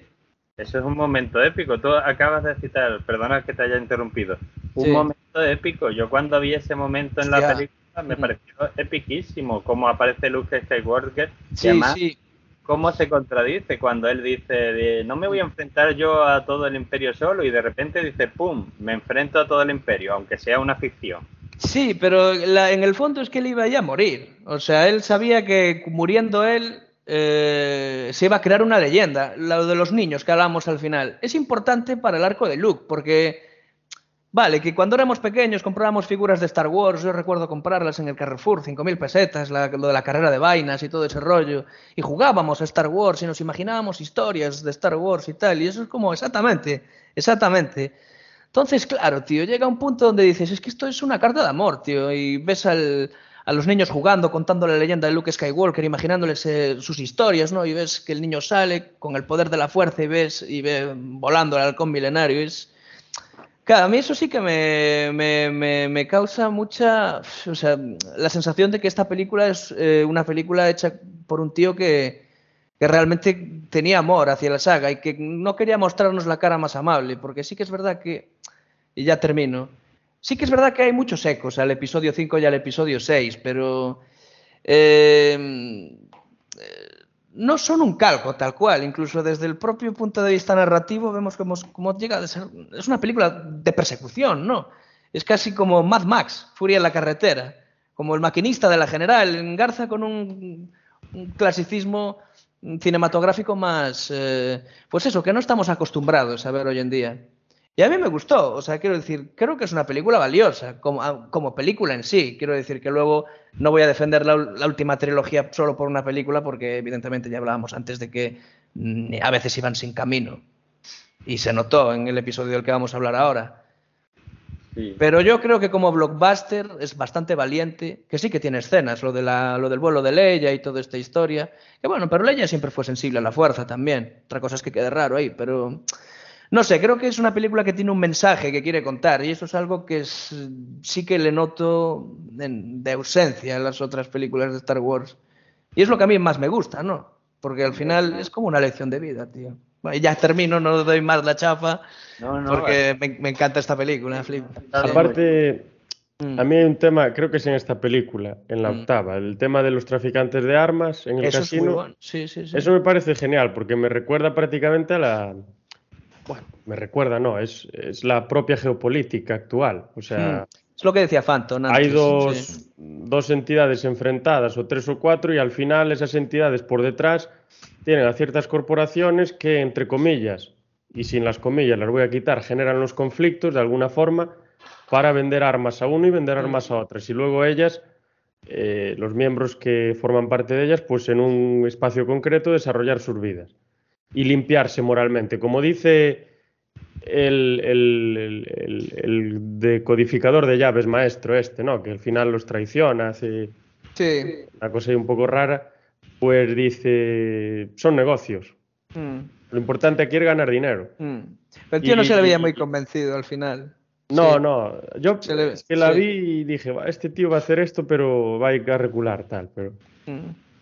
Pero sí, o sea, es un reflejo total de, la realidad geopolítica que, por desgracia, lleva siendo así demasiados años y parece que va a seguir siendo así. ¿no? Nos crean dos grandes bloques enfrentados entre ellos, pero al final quien le vende las armas a los dos grandes bloques es la misma empresa. Mm. Y lo que más gracia me hace es que al final esos ambos bloques están como peleados entre ellos. Tienen como diferentes perspectivas de lograr un objetivo y se van atropellando. O sea, incluso la primera orden, hay conflictos entre Kylo Ren y el que, bueno, y el general este que es el tío este del cara de queso, que hablábamos antes, no me acuerdo cómo se llamaba, pero es un buen actor, le tengo en buena estima. Sí, sí, no, lo hace bien, lo hace bien. ¿eh? Sí, y joder, con Snoke y tal, que ves que la relación que tiene Kylo Ren con Snoke es brutalmente tóxica, es, es terrible, ¿no? Es como... Claro, es un poco también lo que pasa con esta película, ¿no? Que mm, tienes expectativas, igual que eh, Snoke tiene expectativas con Kylo Ren y cuando no la satisface, pues igual, eh, pues eso es lo que pasa, tío. Lo que pasa en esa escena, al final, que me parece una escena brillante, estéticamente deslumbrante, bajo cualquier perspectiva. Bueno, no sé qué opináis vosotros, no quiero monopolizar aquí el, Hombre, la historia. Yo, sí. yo diré ya digo, a mí la película me gustó, lo único que, que tengo problemas en cómo encajan ciertas cosas por dentro de la historia general, pero me parece una buena película y quiero decir una cosa, se ha hablado, igual que he defendido que el episodio 7 no es tan igual al episodio 4 como mm. en algunos, creo que el episodio 8, que no es malo que sea diferente, pero no es tan diferente a... Oh. Porque de hecho si pensáis en el retorno del Jedi, el, uy, el retorno del Jedi, en el Imperio contraataca, el episodio 5, ¿cómo acaba eso? Como una tragedia, pero cuidado, con algo de esperanza, con esperanza de que podremos recuperarnos y habrá otro día para, para pelear porque seguimos vivos. ¿Cómo acaba el episodio 8? Como una tragedia, pero otra vez con esperanza porque seguimos vivos y podremos pelear otro día. Yo creo que los ecos están ahí en toda la sí, saga. Sí, sí que están. Sí, sí que están. Están Vamos, yo creo que muy presentes, incluso hay escenas que se parecen mucho. Por ejemplo, la escena donde están en, la, en el trono de Snoke, ¿no? Es muy parecida a lo de Palpatine contra Darth Vader y tal. Las, lo que quiere Rey eh, de llevar otra vez al lado luminoso a, a, Es lo mismo que pasaba en el retorno del Jedi. Eh, Claro, eh, sí que es verdad que, mm, que, aquí la diferencia más que la iconografía está en cómo, la, cómo lo cuentan a veces, ¿no? Eh, las, las, narraciones paralelas que tienen, el uso de la música. A mí me.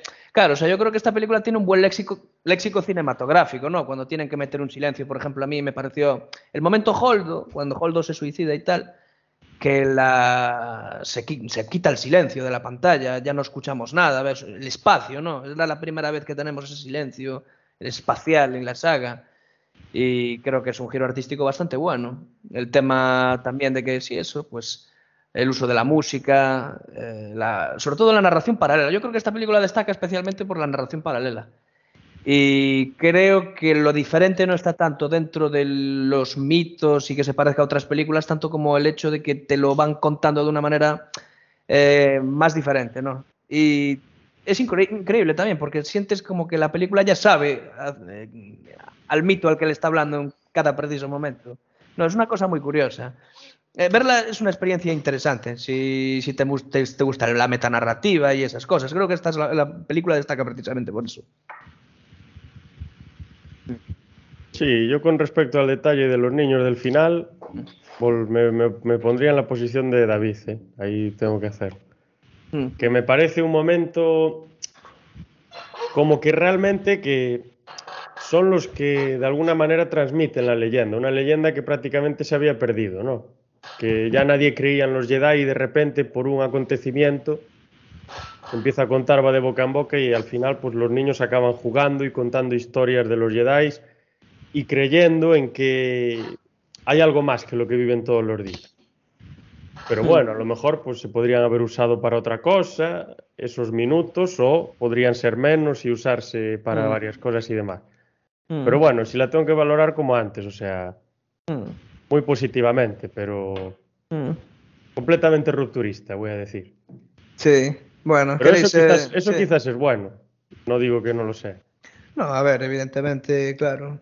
El o tema sea... es que al haber hecho esta película, si quieres hacer una continuación y vas a contratar a otro director diferente, la cosa se complica. Porque si contratas al mismo director, si él quiere también participar, porque a lo mejor no, quis, no quería, pues él más o menos ya sabe lo que hizo y lo que la intención y lo que quería, o sea, lo que quería mostrar con lo que hizo. Porque no es lo mismo que yo escriba la continuación de una novela que escribes tú, aunque yo te conozca y sepa lo que escribes y más o menos cómo piensas, que tú, que eres el que tiene el flujo de las letras en tu cabeza, escribas la continuación. Mm. Entonces ahí creo que hay ciertas dificultades y por eso la novena para mí se vuelve una película completamente abrupta. Sí, que va así como para arriba, para abajo, arreglo esto, arreglo esto por aquí, claro, esto, claro. esto, meto esto por aquí. Y luego hay un, un, un, fenómeno, que eso es algo que no se puede controlar, que es la muerte de Carrie Fisher. Sí. Que estuve mirando, creo que se murió de sobredosis. Yo pensé que había sido por otra cosa. Se murió en un avión antes de empezar sí. la. Eh, según dije, la según vi yo, había, tenía restos de cocaína y de no sé qué más en el, en el cuerpo, en la autopsia nada raro dentro de las estrellas de Hollywood, también hay que decirlo. Sea, hombre, y hombre, tampoco normal. hay que, digo hombre. yo, que tampoco es, no lo digo por culpar a la persona ni nada, si murió de eso, pues, como otro se muere resbalando con una monda de plátano, no es nada. Había Puede tenido... tener mil problemas también. Eso también influye mucho en el desarrollo de la última película, porque al final estás metiendo, creo que son, eh, Kerry Fisher sale en la última película como unos 10 minutos más o menos, le mete un montón de maquillaje, bueno, maquillaje no, le meten CGI por un tubo, está bien hecho, yo creo que queda bien, y la envejece un montón, pero ya estás muy sujeto, ya no puedes desarrollar la película con la libertad que tú quisieras. Sí. Entonces, eso también, pues, marca muchísimo el desarrollo de la última, pero como dije, o sea, no, de momento no podemos hacer como, como con Palpatine, devolver a la gente a la vida, ¿no? Claro. Yeah. El, el problema es que lo que hicieron es porque excepto una escena del principio, que es la de cuando sale Luke entrenando a Leia y la de Leia levitando entrenando a Rey, el resto eran escenas que habían rescatado del episodio 7 y del episodio 8. Entonces, realmente estás escribiendo alrededor de escenas que se han descartado en las otras películas. Y yo imagino que eso es más complicado que escribir nuevas escenas. O sea, dice, tenemos que meter aquí que Carrie, Carrie Fisher diga tal cosa. Dice, vamos a ver qué encontramos entre los descartes claro. Sí, se nota bastante cuando estás viendo la película. No sé, hay algún momento donde simplemente Carrie Fisher dice no, así sin ver un poco a cuento, ¿no? Y dices, claro, que esto no, no cuadra bien. A veces sientes que los diálogos no, no, tienen ningún tipo de naturalidad. Pero bueno. Sí, eso, eso es lo que, sí. lo, que, lo que comentaban por ahí.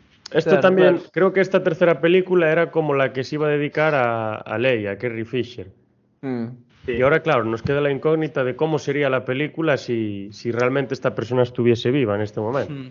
¿Cómo se claro. desarrollaría? Mm. Al final es una película que tiene que adaptarse a dos circunstancias. A la película anterior y a, y a, la muerte de esta persona. Y eso... Mm. Hombre, yo creo que sale al paso el director, porque es un director bueno. Es JJ Abrams en este caso, ¿no? Sí, lo volvieron a contratar. El primer eh, director para esta película había sido Colin Trevorrow que era el responsable de la saga de Jurassic World.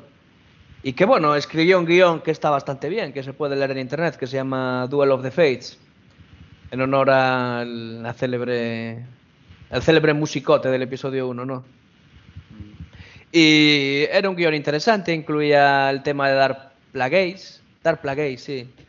Eh, Dar, Dark Pelagius es eso, Dark, ¿no? Dark Plagueis, el tío este que resucitó, ¿no? El sí, Dark Pelagius, de, de, el Pelarius, eh, tío. El, el maestro de Palpatine. De sí. Palpatine, sí, Pelarius. Sí, eso es lo que incluían. También había un, un fin más enfocado en lo que era la lucha social, en, en, convencer a la gente para que se alistase, para que emprendiese la batalla, tal. Era un fin más político.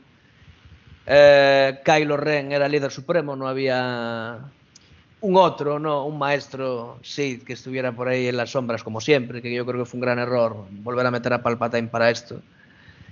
Y yo creo que también. Sí, y claro, era más coherente con lo que veníamos viendo del el anterior episodio, ¿no? De hecho, Colin Trevorrow y Ryan Johnson pues compartieron ideas y tal y bueno, y la historia se fue desarrollando a partir de ahí. ¿Qué pasa? Que yo creo que lo que ocurrió fue que, a ver, para ser sinceros, la anterior no gustó a casi nadie. Pues es una película que, bueno, sí que recibió buenas calificaciones de los críticos de cine y tal, pero la audiencia fue totalmente rotunda.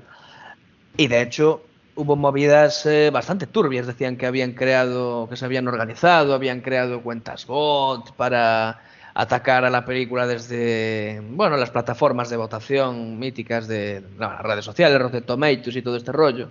Bueno, la cuestión es que se creó un relato sobre la película anterior y es que uh, no valía.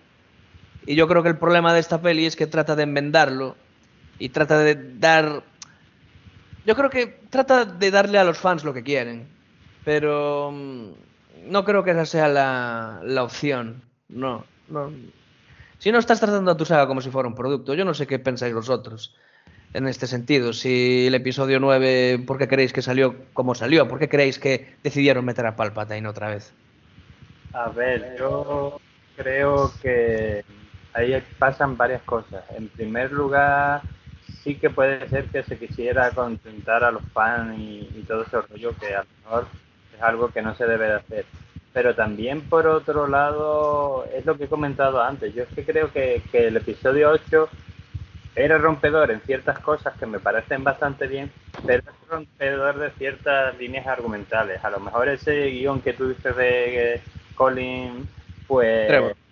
Trevor, perdón. ¿Ves? Yo sí, también sí. un Peter Jackson.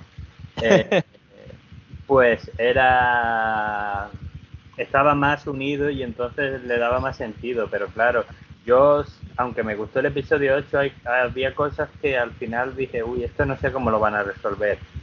Y creo que es un poco lo, lo que pasa en el episodio 9. Y evidentemente vuelve a pasar lo mismo que he comentado al principio. El 7 es que se parece mucho, no queremos eso. El 8 se parece, no se parece nada, que luego sí se parece, pero bueno, eh, pues queremos. Pues vamos a volver ahora a, que se parezca, pero que no se parezca.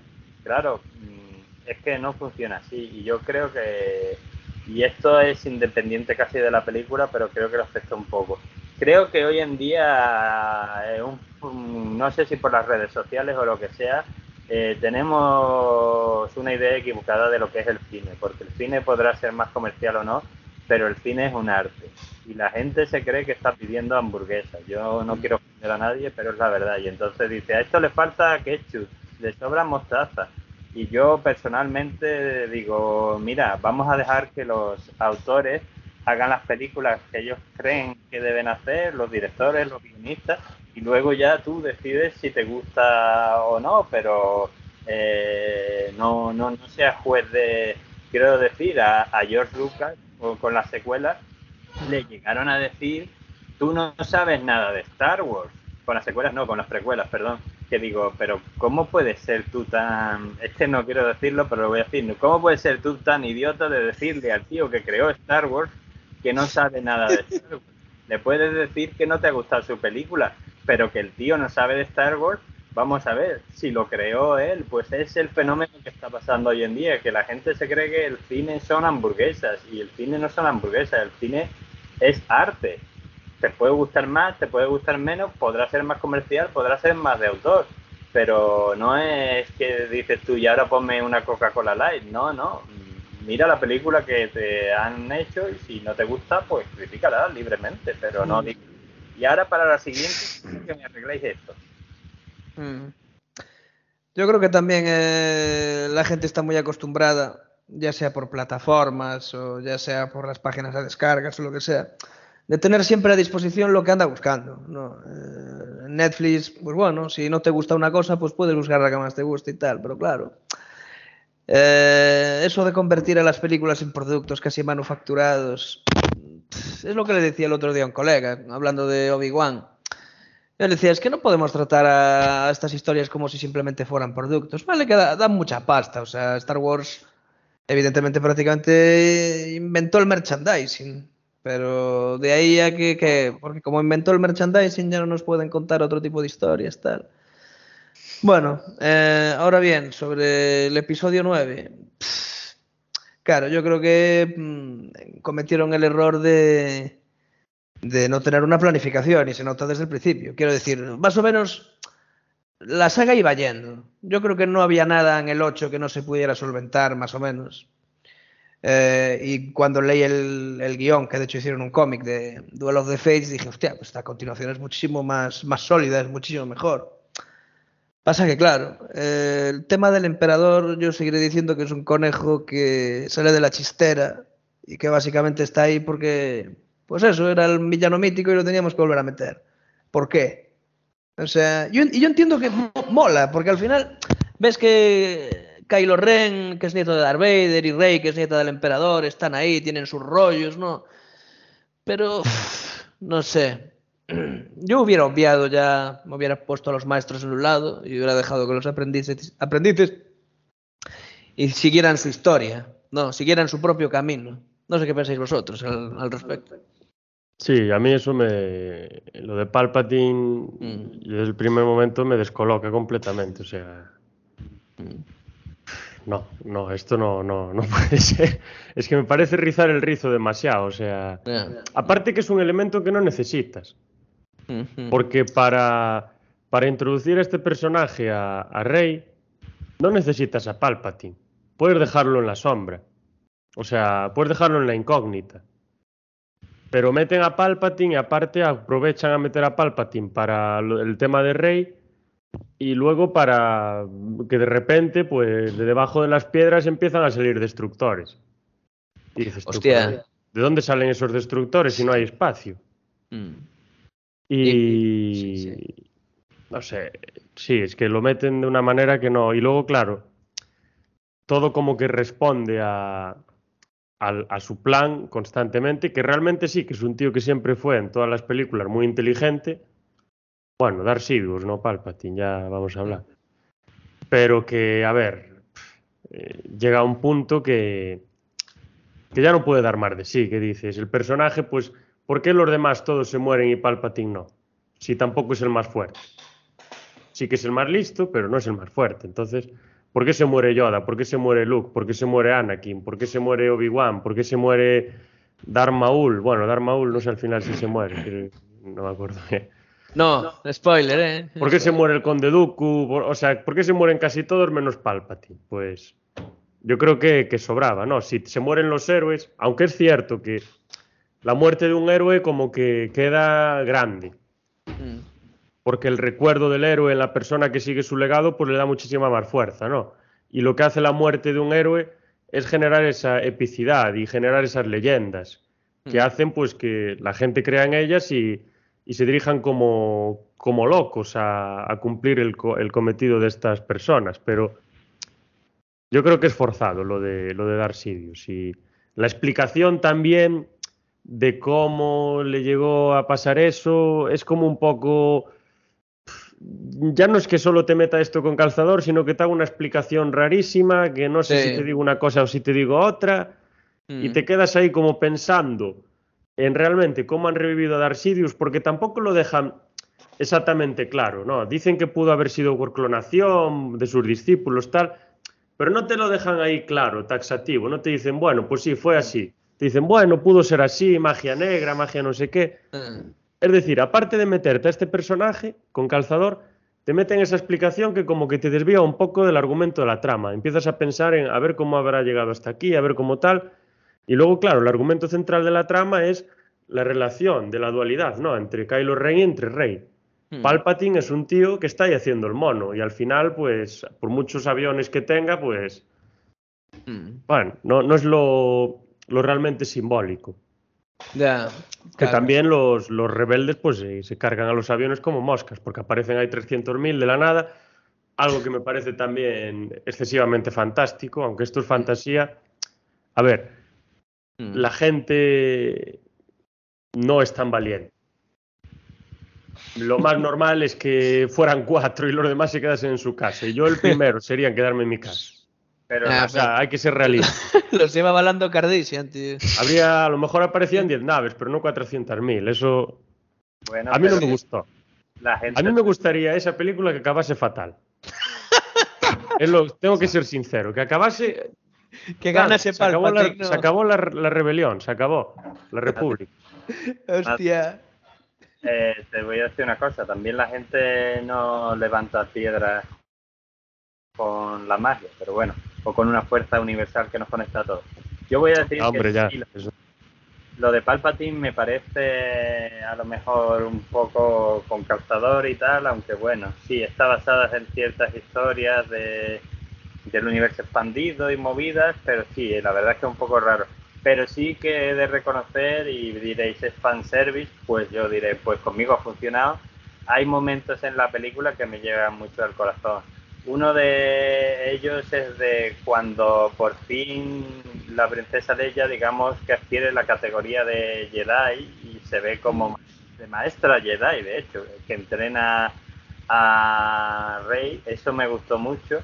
Me gustó mucho también un poco el momento que el señor que se ha pasado al lado oscuro no le gustó nada, pues sí, y además sé conscientemente que están recreando el episodio 6 cuando Lando llega para salvar el día. Ah, Pero- hombre, eso sí, eso seguro. Eso sí. sí, Yo sí. cuando lo vi digo, es que además lo pensé y además fui al cine contigo, Rubén, en mi cabeza pensé, ostras, Sí. Lando a salvar el día y, y me dio alegría. Pues que yo soy un pesimista, entonces para mí las cosas no pueden acabar bien. Y luego otro de mis momentos favoritos, y esto no debería decirlo para que nuestros espectadores y vosotros no penséis que soy más raro de lo que ya pensáis que yo soy. soy.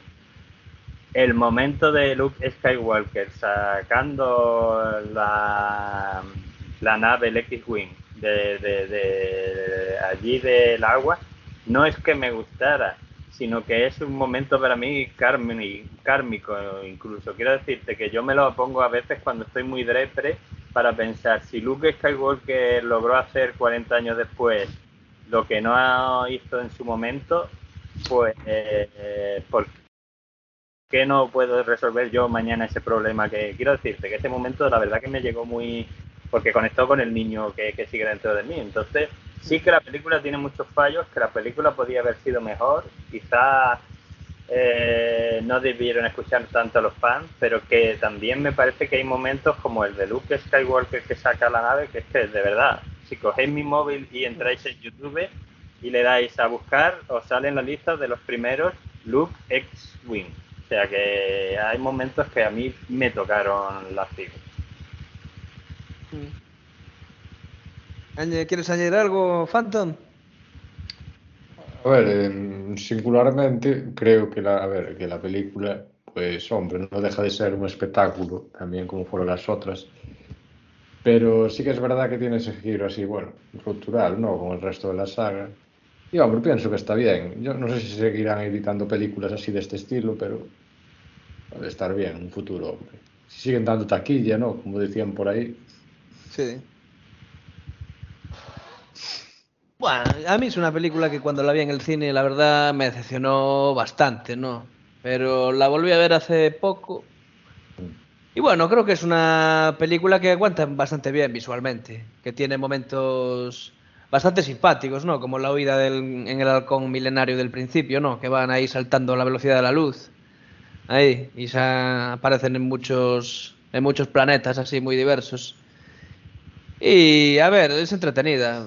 La cuestión es que, claro, al no tener un, un objetivo fijo hacia donde llegar, pues claro, es bastante irregular, me parece bastante irregular. Por ejemplo, el tema de que cuando encuentran a Lando, prácticamente es de casualidad. No sé, a Lando se lo, lo, meten ahí porque lo tienen que meter.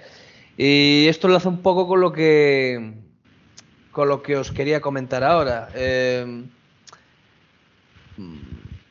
¿Vosotros creéis ¿O por qué creéis que existe tanta nostalgia de esta época, 80, 90, y a veces tenemos que recurrir, pues eso, a estos mitos de la infancia, a estos iconos, ¿no? Incluso aunque vayan en contra de la lógica, como el emperador. ¿Por qué creéis que el cine ahora mismo está viviendo en esa etapa de la historia, no? Tenemos a Stranger Things en Netflix, tenemos a Cobra Kai por ahí también. O sea, siento que hay un montón de nostalgia. Estamos viendo cómo personajes hace muchos años vuelven otra vez a las pantallas, como los protagonistas del Parque Jurásico o Matrix, ¿no? Entonces, ¿qué, ¿qué, está ocurriendo? O sea, ¿qué creéis que pasa hoy en día con, con toda esa nostalgia? A ver, yo ahí sí puedo ser breve. Eh, igual que en otra época fue la nostalgia de los años 60 y 70, ahora está la nostalgia de los años 80 y 90 porque resulta que quiénes son los, entre comillas, adultos de hoy en día, los que fueron niños en los 80 y en los 90. Entonces, en el fondo, lo que estás es intentando apelar a los sentimientos de esas personas. Y qué mejor que apelar a esos momentos de la infancia, no tus primeras películas, tus primeras sagas, tus primeros... El problema que creo yo que pasa es que nunca va a ser igual que la primera vez. O sea, claro. va a ser igual que la primera película que vi, nunca va a ser igual que el primer, la primera vez que hiciste el amor, nunca va a ser igual. Puede ser mejor incluso, mejor, mm. pero igual no. Y yo creo que ese es el problema que están teniendo. Pero lo otro yo lo veo muy sencillo. O sea, ahora los que eran niños en los 80 y 90 son adultos, o sea, tienen dinero, pues vamos a contarles las historias que les gustaban. Uh a ver, yo también pienso que los 80 dio grandes, es verdad, dio grandes éxitos y tal, y la gente también lo, lo ve como algo más familiar todo, ¿no? Entonces, tú si te ponen un personaje enfocado en esa época, pues evidentemente lo ves con añejo, que es añejo y que, hombre, pues te traslada a esa época. Y también lo que decía Daniel, eso, que te, te evoca la nostalgia toda. Solo hay que ver las películas que hay últimamente en el cine que no paran de hacer guiños a esa época. La, la, que fuimos a ver hace poco, 78. Sí. Incluso al verano cinematográfico también, ¿verdad? A ver, siempre hay esa tendencia, ¿no? De, en una época siempre tener en la cabeza que cualquier, perdón, que cualquier tiempo pasado fue mejor. Mm. Que siempre lo que viene detrás fue mejor. Y cuando estabas en los 80, pues como dijo Daniel, estabas mirando a los 60, y en los 60 mirabas a los 40, y en los 40 a los locos años 20, y en los 20 al principio del siglo XX, en el siglo XX al 1800 lo que sea.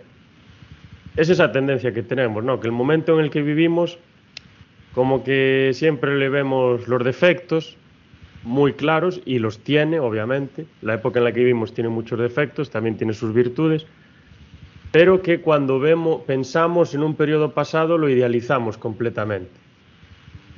Y eso quizá es lo que explica esta tendencia. También hay que decir que, a ver, yo aquí hablo desde la subjetividad, pero a mí el cine de los 80 es el que más me gusta. Para mí es la década dorada del cine. Pero bueno, eh, y claro, en los 80 es cuando se crean las grandes trilogías y las grandes sagas también, ¿no? Star Wars, aunque se empieza a fraguar en, a finales de los 70, el meollo, pues en el, bueno, 77, 81, 80 y no sé cuántos. Eh, luego tienes Regreso al Futuro también, luego tienes Indiana Jones. Eh, como, que se, como que se establecen un poco las bases de las, de las sagas y de las, y de las franquicias que hoy en día conocemos. Y entonces lo de hoy pues es como, como eso funcionó muy bien antaño, pues lo que hacemos es eh, recordarlo y volver a ello. Yo lo veo un mm. poco por ahí. Sí, claro, también, también puede ser que, que, hoy no tengamos ideas y entonces digamos, pues vamos para atrás y metemos lo que sea. También explicas un poco. Claro. La cuestión es que eso es lo que decía Daniel antes, que nunca va a ser como la primera vez, ¿no?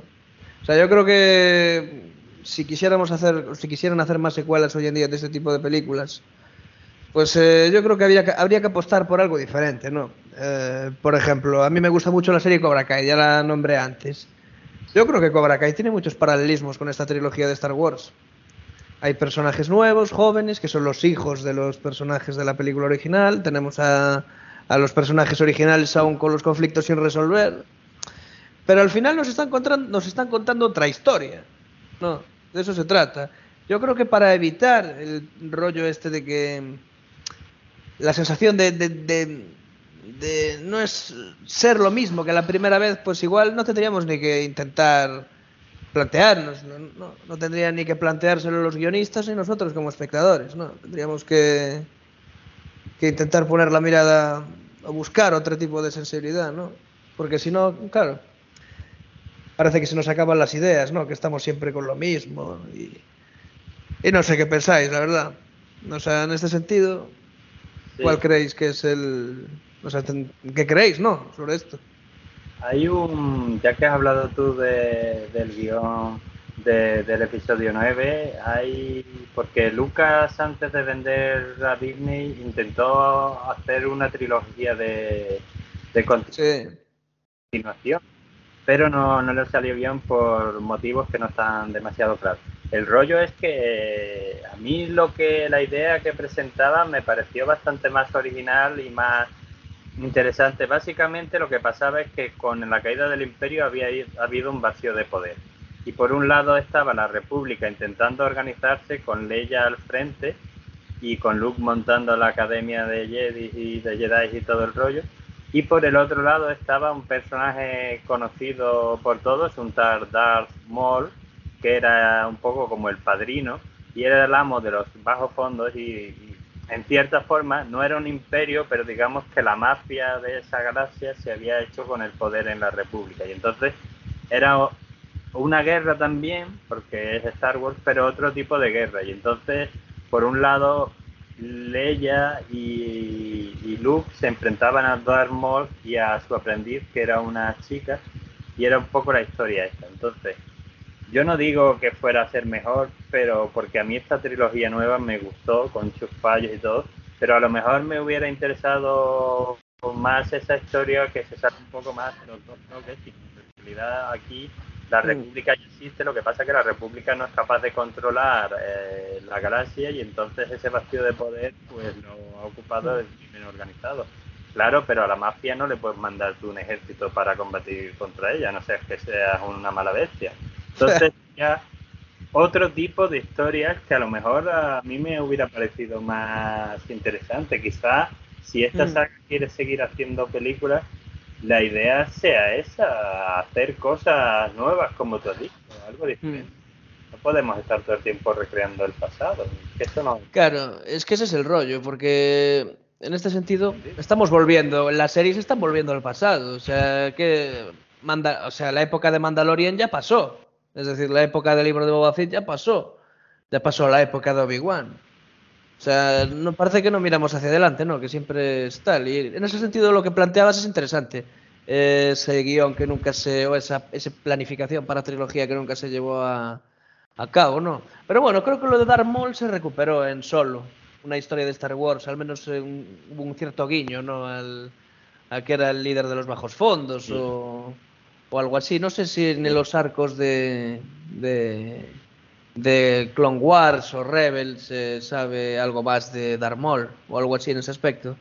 En ese sentido, ¿no? Para que sepamos a dónde llegó. Spoiler muy gordo. En como Sí, en, esto es un spoiler muy gordo. Eh, como esa, esa idea no puede ir adelante, en un episodio de Rebel eh, volvemos a ver un combate épico entre un señor mayor ahí que vive y Darth Maul. Yo se lo digo, el señor mayor contra Darth Maul y dices tú, ¿y cómo acaba? Pues muy parecido a cómo acabó el otro, solo que esta vez no simplemente acaba uno cortado, sino que a lo mejor acaba muerto. O sea, se ve que el señor Obi-Wan vio las pelis de terror y dijo, hay que asegurarse siempre de que el otro... Entonces le dan esa conclusión, que es un episodio muy chulo, buscando por internet y tal, pero aunque me gusta el episodio, a mí me hubiera gustado ver ese otro Star Wars ahí luchando contra la mafia o el crimen organizado. Y seguro que aquí al señor Vázquez también le hubiera gustado ver a la mafia en Star Wars. Hombre, en Star Wars y en todo. Nosotros lo llevamos en la sangre aquí. en Ourense, ¿no? En Galicia. Hostia. Pero sí, sería una idea, o sea, sí, sí, sería interesante, sería una línea diferente, porque estamos acostumbrados un poco a las batallas galácticas y entre ejércitos, y a lo mejor hacer guerrillas o confrontaciones entre diferentes bandas en un espacio concreto, con el fondo de Star Wars, pues estaría, estaría bastante bien. Y un poco como pasa en la serie de Obi-Wan, ¿no? Que se producen esas persecuciones entre grupos pequeños de personas y un poco se va jugando con una cosa y con otra, las peleas, los robos y todo esto. El tema de los bajos fondos que decías, pues la verdad no estaría nada mal, porque al final es que el imperio, aunque sea un... Bueno, el imperio y la primera orden y luego la... The Final Order se llama, ¿no? La, la última. La orden final, sí. Sí. Y luego está la tercera orden, no sé si me suena también, anda por ahí. O no, no me acuerdo. la de, la de Obi-Wan, ¿qué es? ¿La primera orden? ¿O cuál es? ¿O es, la, ¿O es el imperio? Es el imperio. ¿Y luego qué hay? ¿La primera o la tercera? Y luego está la primera orden. Y luego la final, vale, vale. Luego la orden final, sí. Claro, al final este, estas entidades, este imperio, las órdenes y tal, que aunque sean muy poderosas y todo el tema que sea, sin un abastecimiento y sin los cazarrecompensas y sin los contrabandistas y sin los mafiosos, no tendrían el poder que tienen y no tendrían la capacidad que tienen. Mm. Sí, es interesante. Y aparte es el tema también, es un tema muy interesante que yo lo veo en las películas de Star Wars sobre todo, que, y lo veo, le hago un poco la analogía con la guerra de Vietnam. O sea, tú tienes un superimperio armamentístico que es Estados Unidos, por ejemplo, que tiene de todo. Sea, tiene tanques, tiene misiles, tiene bombas nucleares, tiene, bueno, de Estados Unidos, de Rusia, de China, lo que quieras. Me refiero al gran imperio armamentístico que tiene absolutamente de todo. Pero claro, tiene tal artillería y tan grande que si quiere cazar a un gorrión le va a costar muchísimo, porque no es capaz de meter toda esa artillería pues por los espacios por los que se mete el gorrión. Entonces aquí la lucha con la República, por ejemplo, bueno, con la República, con los rebeldes, porque la República al final era un imperio que molaba, pero era un imperio. El imperio de la ley, pero era un imperio al fin y al cabo. Eh, pues al final los, los, rebeldes, o incluso los que serían de los bajos fondos y tal, son gorriones o son conejos, y el imperio sería ese imperio armamentístico gigante, que tiene un montón de dificultades para, para cazarlos, porque, claro, tú si disparas un láser con un destructor de esos, si alcanzas tu objetivo, lo aniquilas, lo disuelves, lo conviertes en polvo. Pero lo difícil es que lo alcances, porque si se mete bajo tierra ya no lo alcanzas. Es lo que, lo que yo veo un poco y lo que las películas realmente muestran muy bien, ¿no? Que al final, aunque tengas un poder enorme, si no estás adaptado al entorno, si no eres capaz de esconderte, de meterte en ciertos recovecos o de ser Sí. eh, huidizo y de escabullirte y demás, pues la guerra, hombre, al final por, por desgaste, pues puede- quizá la puedas ganar, pero te va a costar mucho. Mm. Con un país que a lo mejor tiene cuatro militares, pero conocen la zona y se escurren y, y- son ligeros, por así decir. Mm. La estética de los bajos fondos, ¿no creéis que ese tipo de estética se vio, aunque de pasadilla, en películas como la de Han Solo, incluso en Rock One? Vemos ahí al protagonista ahí por unas zonas un poco peliagudas y tal. Y bueno, creo que sería interesante, ¿no? No sé si vosotros estáis eh, en esa línea de... Sí. A ver, el bajo fondo yo lo veo muy, en parte muy noir en ciertas zonas, Sí, con claro, ese humillo, con todo, con ese tema de, de la droga que se anda metiendo por todos lados y lo que se hace en los bares y tal. Y luego lo veo muy parecido a Blade Runner, en ciertos, sobre todo en esta ciudad, que es absolutamente tecnológica, no me acuerdo cómo se llama, Mm. que es la ciudad, fu- la ciudad futurista, perdón, o sea, a mí yo lo veo y veo los coches y veo todo lo que pasa y digo, joder, esto es Blade Runner. Mm.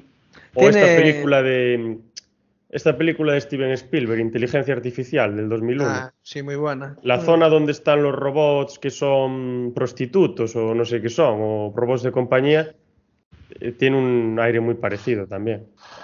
Mm. Es curioso, como tres directores. El de Blade Runner, ¿quién era? Era Scott, ¿no? Ridley, Ridley, Scott. Ridley Scott. A ver, eh, Spielberg y George Lucas creo que tienen mucho en común y, casi trabajaron juntos bastantes veces y creo que Sí. son hasta amigos y tal.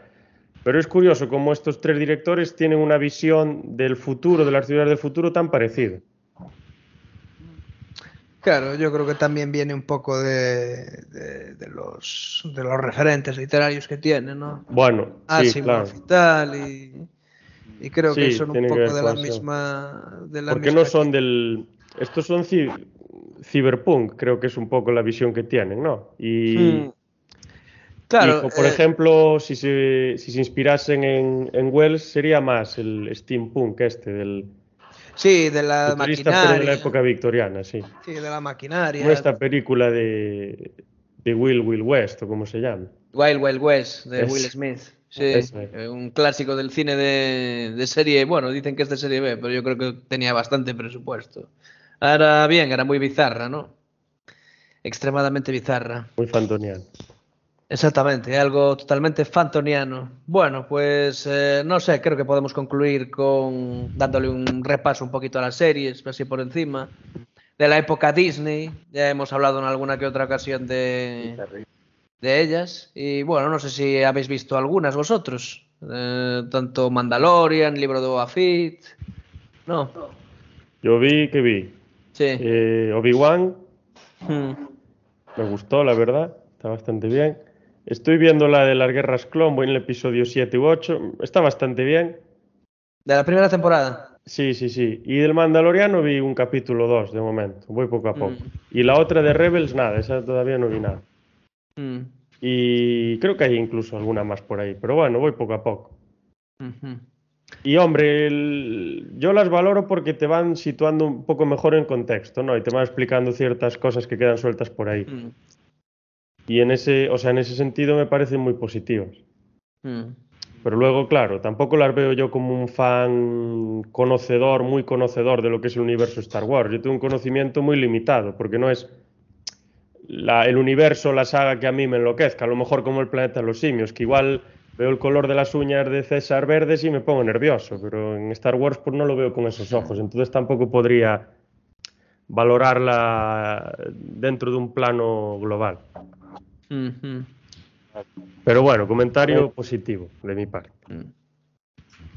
Yo sí he visto, no voy a decir todas, pero gran parte de ellas. Y a mí Evidentemente hay series que me gustan más y menos. Por ejemplo, El Mandaloriano me gustó más que Boba Fett. No es que Boba Fett no me gustara, pero me gustó más. Pero yo no soy imparcial, porque a mí es que me gustan estas cosas.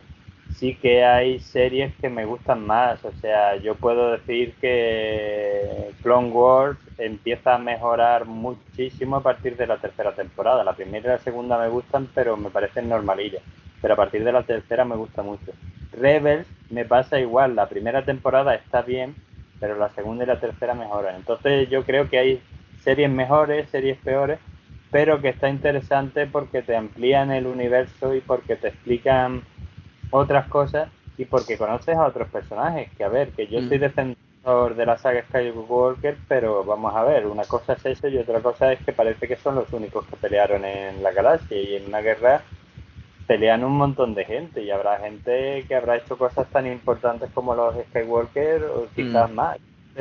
Yo creo que eso las series lo hacen muy bien y luego conectar, por último conectar películas y películas, porque como tú has contado, entre a lo mejor una trilogía y otra pasan años, pues a lo mejor el Mandaloriano te cuenta cosas que pasaron entre el, retorno del Jedi y la del episodio 7, o Rebels te cuenta cosas, o Obi-Wan mismo, te mm. cuenta cosas entre episodio 3 y episodio 4. Entonces, a mm. mí las series me gustan, pero reconozco que las hay mejores que otras, ¿sabes?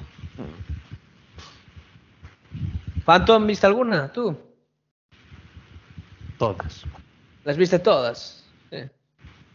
Está, está silenciado. Mejor, mejor, que habla mucho. Que no, hombre, no. ¿Cómo se le da no sé, no sé. No, se silenciaría. Que era el capítulo 1 un poco de lo que es el Mandaloriano y tal. Sí. Y a ver, a mí me evocaba de nostalgia, sobre todo allí la, el tema de la pelea en el bar. Eh, estaba bien. Es mm. un poco así expansivo, así de lo que es el mundo de Star Wars. Bueno, mm. lo veo bien, la verdad. Interesante. Yo solo la vería por Gus Fring, pero. Hostia, Gus Fring, menudo jefe. Oye, por cierto, en el episodio 9, Rubén, hay una, un homenaje al planeta de los simios. No sé si te diste cuenta. A ver, no sé si es un homenaje, pero sí, me pareció curiosísimo lo que hace el, artesano ahí haciendo la historia. o sea, tienes pequeños guerreros y el planeta de los simios. Exactamente. hijo de luego tienes un poco un homenaje al FIFA, ¿no? Con el, con el robot BB8. Ostras, ese, es un, chef. Cuando salió el tráiler de la séptima, creo que fue, que salía el robot así con, con la pelota, hubo un montón de críticas, pero enormes, por, porque era, ¿cómo vas a meter una pelota de fútbol tal? Joder, pues si lo piensas, dices, pues es la forma más eficiente de, que, se mueva. En vez de ir con patas o como va el otro, C3PO, que parece un inútil.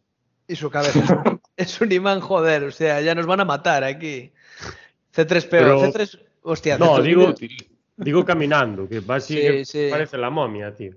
Pues vale para muchas cosas, para traducir, por ejemplo, en mensajes, un rollo de protocolo. ¿Cuántos idiomas sabías de 3PO? Todos menos uno, todos menos la lengua sí, que la tenía bloqueada. Ahí. La runa sí, esta historia. Sí, sí, sí. Muy curioso. Hostia, pues hablábamos antes del Mandalorian y, joder, hablamos del CGI de la primera trilogía y tal, y claro, la cosa evoluciona mucho porque ahora sí todo Mandalorian es prácticamente CGI creo que está hecho con un Real Engine o algo así, un motor gráfico impresionante, pero prácticamente todos los escenarios están hechos por CGI, eso sí, con un fotorrealismo increíble. O sea, si esto lo llega a tener Lucas en su día, igual la trilogía original ahora habría envejecido mucho mejor. Pues pero bueno. Pero fíjate una cosa, muchos CGI en los escenarios, pero el personaje más querido del público eh, llámalo Baby Yoda, llámalo Grogu, llámalo el niño. Sí, es, un muñeco. Es un muñeco. Es a lo mejor yo no soy nadie para decirle a los cineastas que lo que tienen que hacer, pero a lo mejor el éxito está en mm.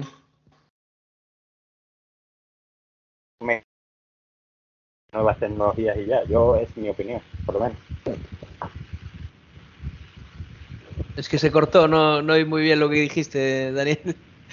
Que yo creo que a lo mejor el éxito está mm. en mezclar lo que es la artesanía con lo que son las nuevas tecnologías. Sí, sí, sí, totalmente. A lo las nuevas tecnologías, por nuevas tecnologías por sí solas no, no valen solo, que la artesanía también hace... Sí, pues es. Pero a lo otro me creo más un muñeco Claro. como ser vivo que por CGI. Mm, Sí, totalmente. Sí, además es que, claro, algo que se echaba en falta, sobre todo en las precuelas, también eran los muñecos. Luego los, los fueron recuperando progresivamente y tal. Una de las cosas que me gusta de esta última trilogía es precisamente que, que vale, utiliza el CGI, pero también utiliza la artesanía en muchos aspectos. Y eso me parece que está guay, que saber combinar los dos elementos es eh, maravilloso. Un poco lo que hizo Spielberg en Parque Jurásico, ¿no? Que ocultas los defectos del CGI con otras cosas, ¿no? O con la oscuridad, o con la lluvia, con el escenario. Sí, está interesante. Y bueno, yo creo que y Baby Yoda, en mi opinión, creo que es el futuro de la saga Star Wars. O sea, yo no sé si... Claro, es un tío al que van a entrenar Ojalá, prácticamente todos los grandes. O sea, no sé si lo va a entrenar a Soca o no lo va a entrenar a Soca, pero yo creo que va a pasar por las manos de todos los grandes eh, maestros. Ese señor. Bueno, eh, ¿queréis añadir algo más o cerramos ya con la pregunta de si creéis que Star Wars tiene la enjundia ahora mismo social de una religión? ¿O no? Sí, en parte sí que la tiene. Más que una religión, yo diría casi. Bueno, a ver, realmente hay una religión eh, que se creó como, como chiste y tiene un montón de adeptos y gente que se lo toma medio en serio, pero bueno, tiene sus historias. Muchos es para criticar otras religiones y tal, pero bueno, hay gente que se lo toma en serio. Al final no es tan Sí. diferente como muchas religiones orientales. Quitando cuatro cosas, la base es prácticamente la misma. Y Sí. hablando de esta historia del balance de la fuerza, la luz, la oscuridad, el yin y el yang, esto suena mucho a Heráclito también, ¿no? Todo es parte de uno, arriba, abajo, izquierda, derecha, bueno, toda esta historia. No voy a profundizar mucho más, que si no me enredo. Sí. Pero yo lo veo, sí, como una cierta mitología en movimiento, ¿no? Prácticamente pues, una odisea y una mitología en movimiento. Porque, Sí. claro, lo tienes en el cine, no lo tienes en papel, no lo tienes escrito, ni en tablilla, ni nada, está en movimiento. Y eso transmite mucho más que, por ejemplo, una- un libro al leerlo. Aunque el libro, al leerlo, te genera una capacidad para imaginar que la película no te genera, la película al final te está transmitiendo un mensaje a través de casi todos los sentidos. La vista, bueno, no, la vista y el oído. Mm. O sea, tiene movimiento, tiene sonido, tiene letras, eh, tiene imagen, o sea, es eh, brutal. Sí. Y a ver, yo. La cinética. Yo sé que me vais a matar, pero diría que Star Wars tendría que haber acabado con el episodio 3. El de... Puede ser que sí, tío. No voy a decir que no. A ver, realmente después de lo de Disney... A ver, que a mí me gustan las pelis y tal, pero... Igual se sobreexplotó un poco. No sé qué piensan aquí. Claro, yo creo que llegas a un punto y dices, Sí. como no, como Federer dice, paz, se acabó, me voy. Mm. Creo que hay que, como eso le pasó a Larry David también, con Seinfeld, que era el productor, le decía, ¿y quieres seguir sacando capítulos y nuevas temporadas y nuevas partes y tal? Y dijo, no, se acabó, se agotó, lo dejo en, en lo más alto Mm. y se acabó, se me desentiendo, ya no hay más por donde tirar, ya no hay, el tornillo ya no se puede apretar más, porque si se aprieta más, a lo mejor el recuerdo tan bueno que teníamos del pasado de estas películas se vuelve un recuerdo completamente deteriorado. Pero bueno, esa es mi opinión, ¿eh? No, tampoco... No, sí, sí. Yo la comparto. Aunque me guste mucho el episodio 8 de esta trilogía, pues bueno, me parezca estimable. Es Yo creo que con- también, A mí, a mí sí. me pasa con Halloween. Me gusta mucho Halloween, me gusta mucho verla. Y varias de las películas que salieron después de la primera me, me gustan. Hmm. Pero llega un punto que digo, pues mira, la película de Rob Zombie yo no la quería. Y la segunda parte tampoco. Y las películas nuevas que están saliendo ahora, no digo que estén mal, pero a mí si me das a elegir si quisiera si que Claro. existiesen esas películas o no, pues yo diría no. Y Phantom creo que también. Hmm. Sí. ¿Y tú, amigo Daniel Gorostiza, qué piensas, amigo de de lo que acabamos de decir? Eh, si se hubiera acabado, no habríamos tenido la serie de Obi-Wan ni el mando. A ver, eso es verdad. No, yo, yo hablo de las películas, no de las series. Claro, pero está un poco enlazado todo, yo creo. Hmm. si yo entiendo vuestra postura y la respeto, pero si Batman se hubiera acabado en los 70 no habría tenido, no habríamos podido leer El Caballero Oscuro, que creo que es una de las mejores historias de Batman que se han escrito nunca. Entonces, claro, lo digo por lo que dije al principio de que en los 60 se dijo que los cómics estaban muertos.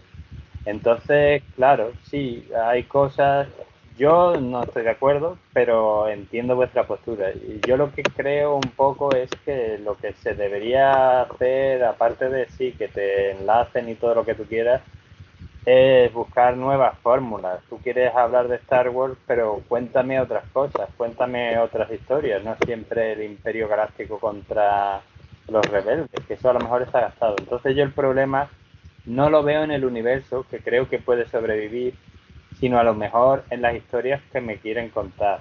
Pero ya eso es una opinión personal. Pero yo, como dije al principio y lo mantengo, si el señor Caride dice que eh, Street Fighter es una de las mejores películas de Star Wars, yo voy a terminar aquí recomendando a la gente que vea la trilogía nueva, que le podrá gustar más o menos, y que más Star Wars es mejor siempre que menos Star Wars.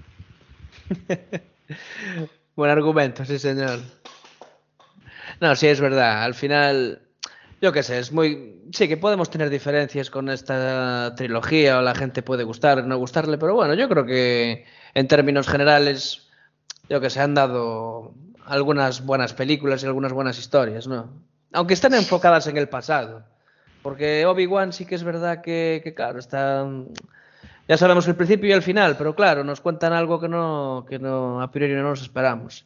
Entonces, bueno, eh, Ahora el señor Taika Waititi está manos a la obra con una nueva película. No se sabe si la trilogía nueva de Ryan Johnson va a salir adelante o no. Llevará años con idas y venidas.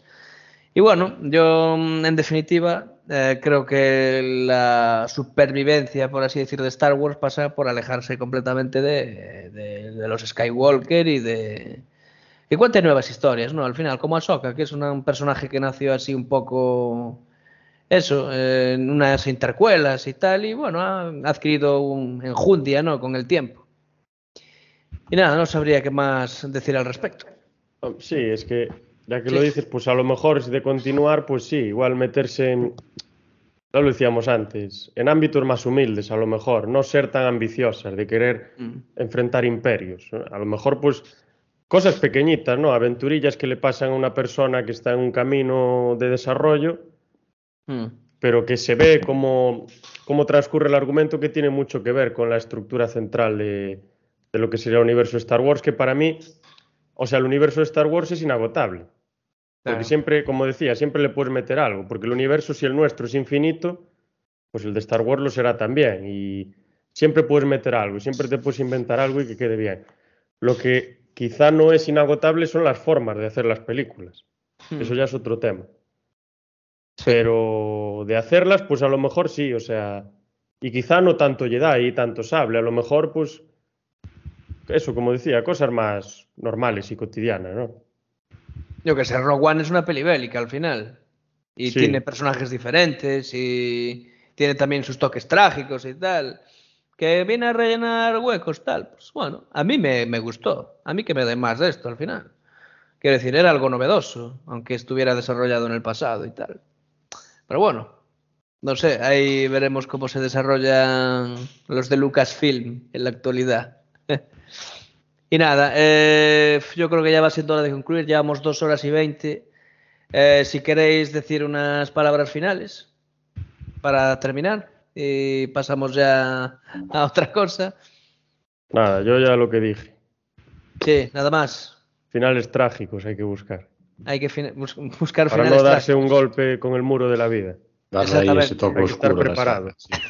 Sí, sí. Bueno, ya aprendemos de, de, la tragedia, sí señor. Y nos reímos, nos empezamos a reír. También. Eh, sí, pues algo más. Phantom, Daniel, ¿queréis decir algo? No, ese no, final nada. que decía Rubén, ahí hay que darle, sí, sí. Sí. No. que acabe trágicamente Le vendría así, así un aire fresco. Phantom sí. y yo cuando vemos una película, si el final acaba bien, nos, nos, vamos tristes a casa. Les doy menos nota, sí. Sí, sí, si acaba mal nos vamos contentos. Si acaba bien la película, va. Acabar mal. Qué pena.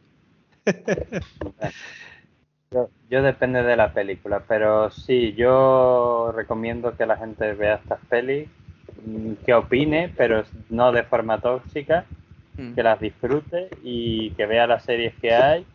Y bueno, yo sí que espero que haya más Star Wars en el futuro, ya sea de, de cine, ya sea de lo que sea, como Rogue One, como tú has dicho, ese Mm. estilo también me interesaría mucho.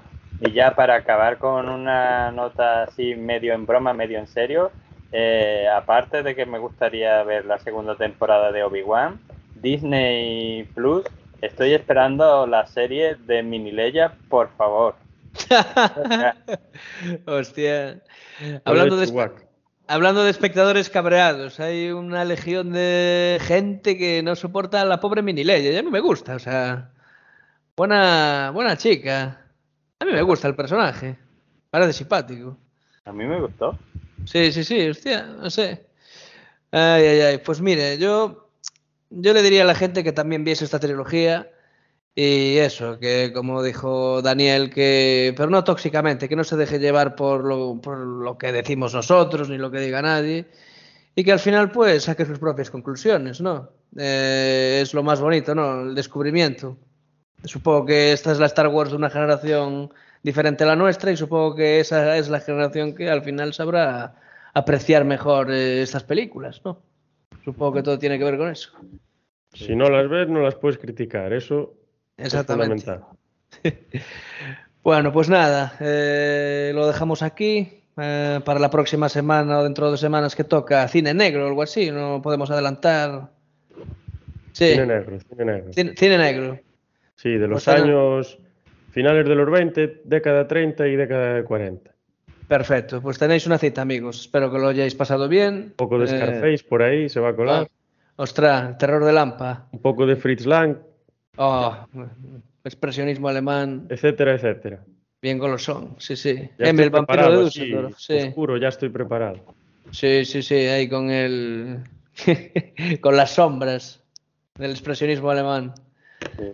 Bueno, pues nada, lo dejamos aquí. Espero que hayáis pasado un buen rato, eh, un rato entretenido que os haya sido de utilidad. Y estáis invitados hacia eh, dentro de dos semanas, ¿no? Dentro de dos semanas es el podcast nuevo. Sí, Más o menos, sí. Pues nada, dejad un like, suscribíos y darle a la campanita. Darle a la campanita y ya recibiréis todas las notificaciones. y nada, venga, que la fuerza os acompañe, amigos. hasta y la amigas. próxima. Salud y República.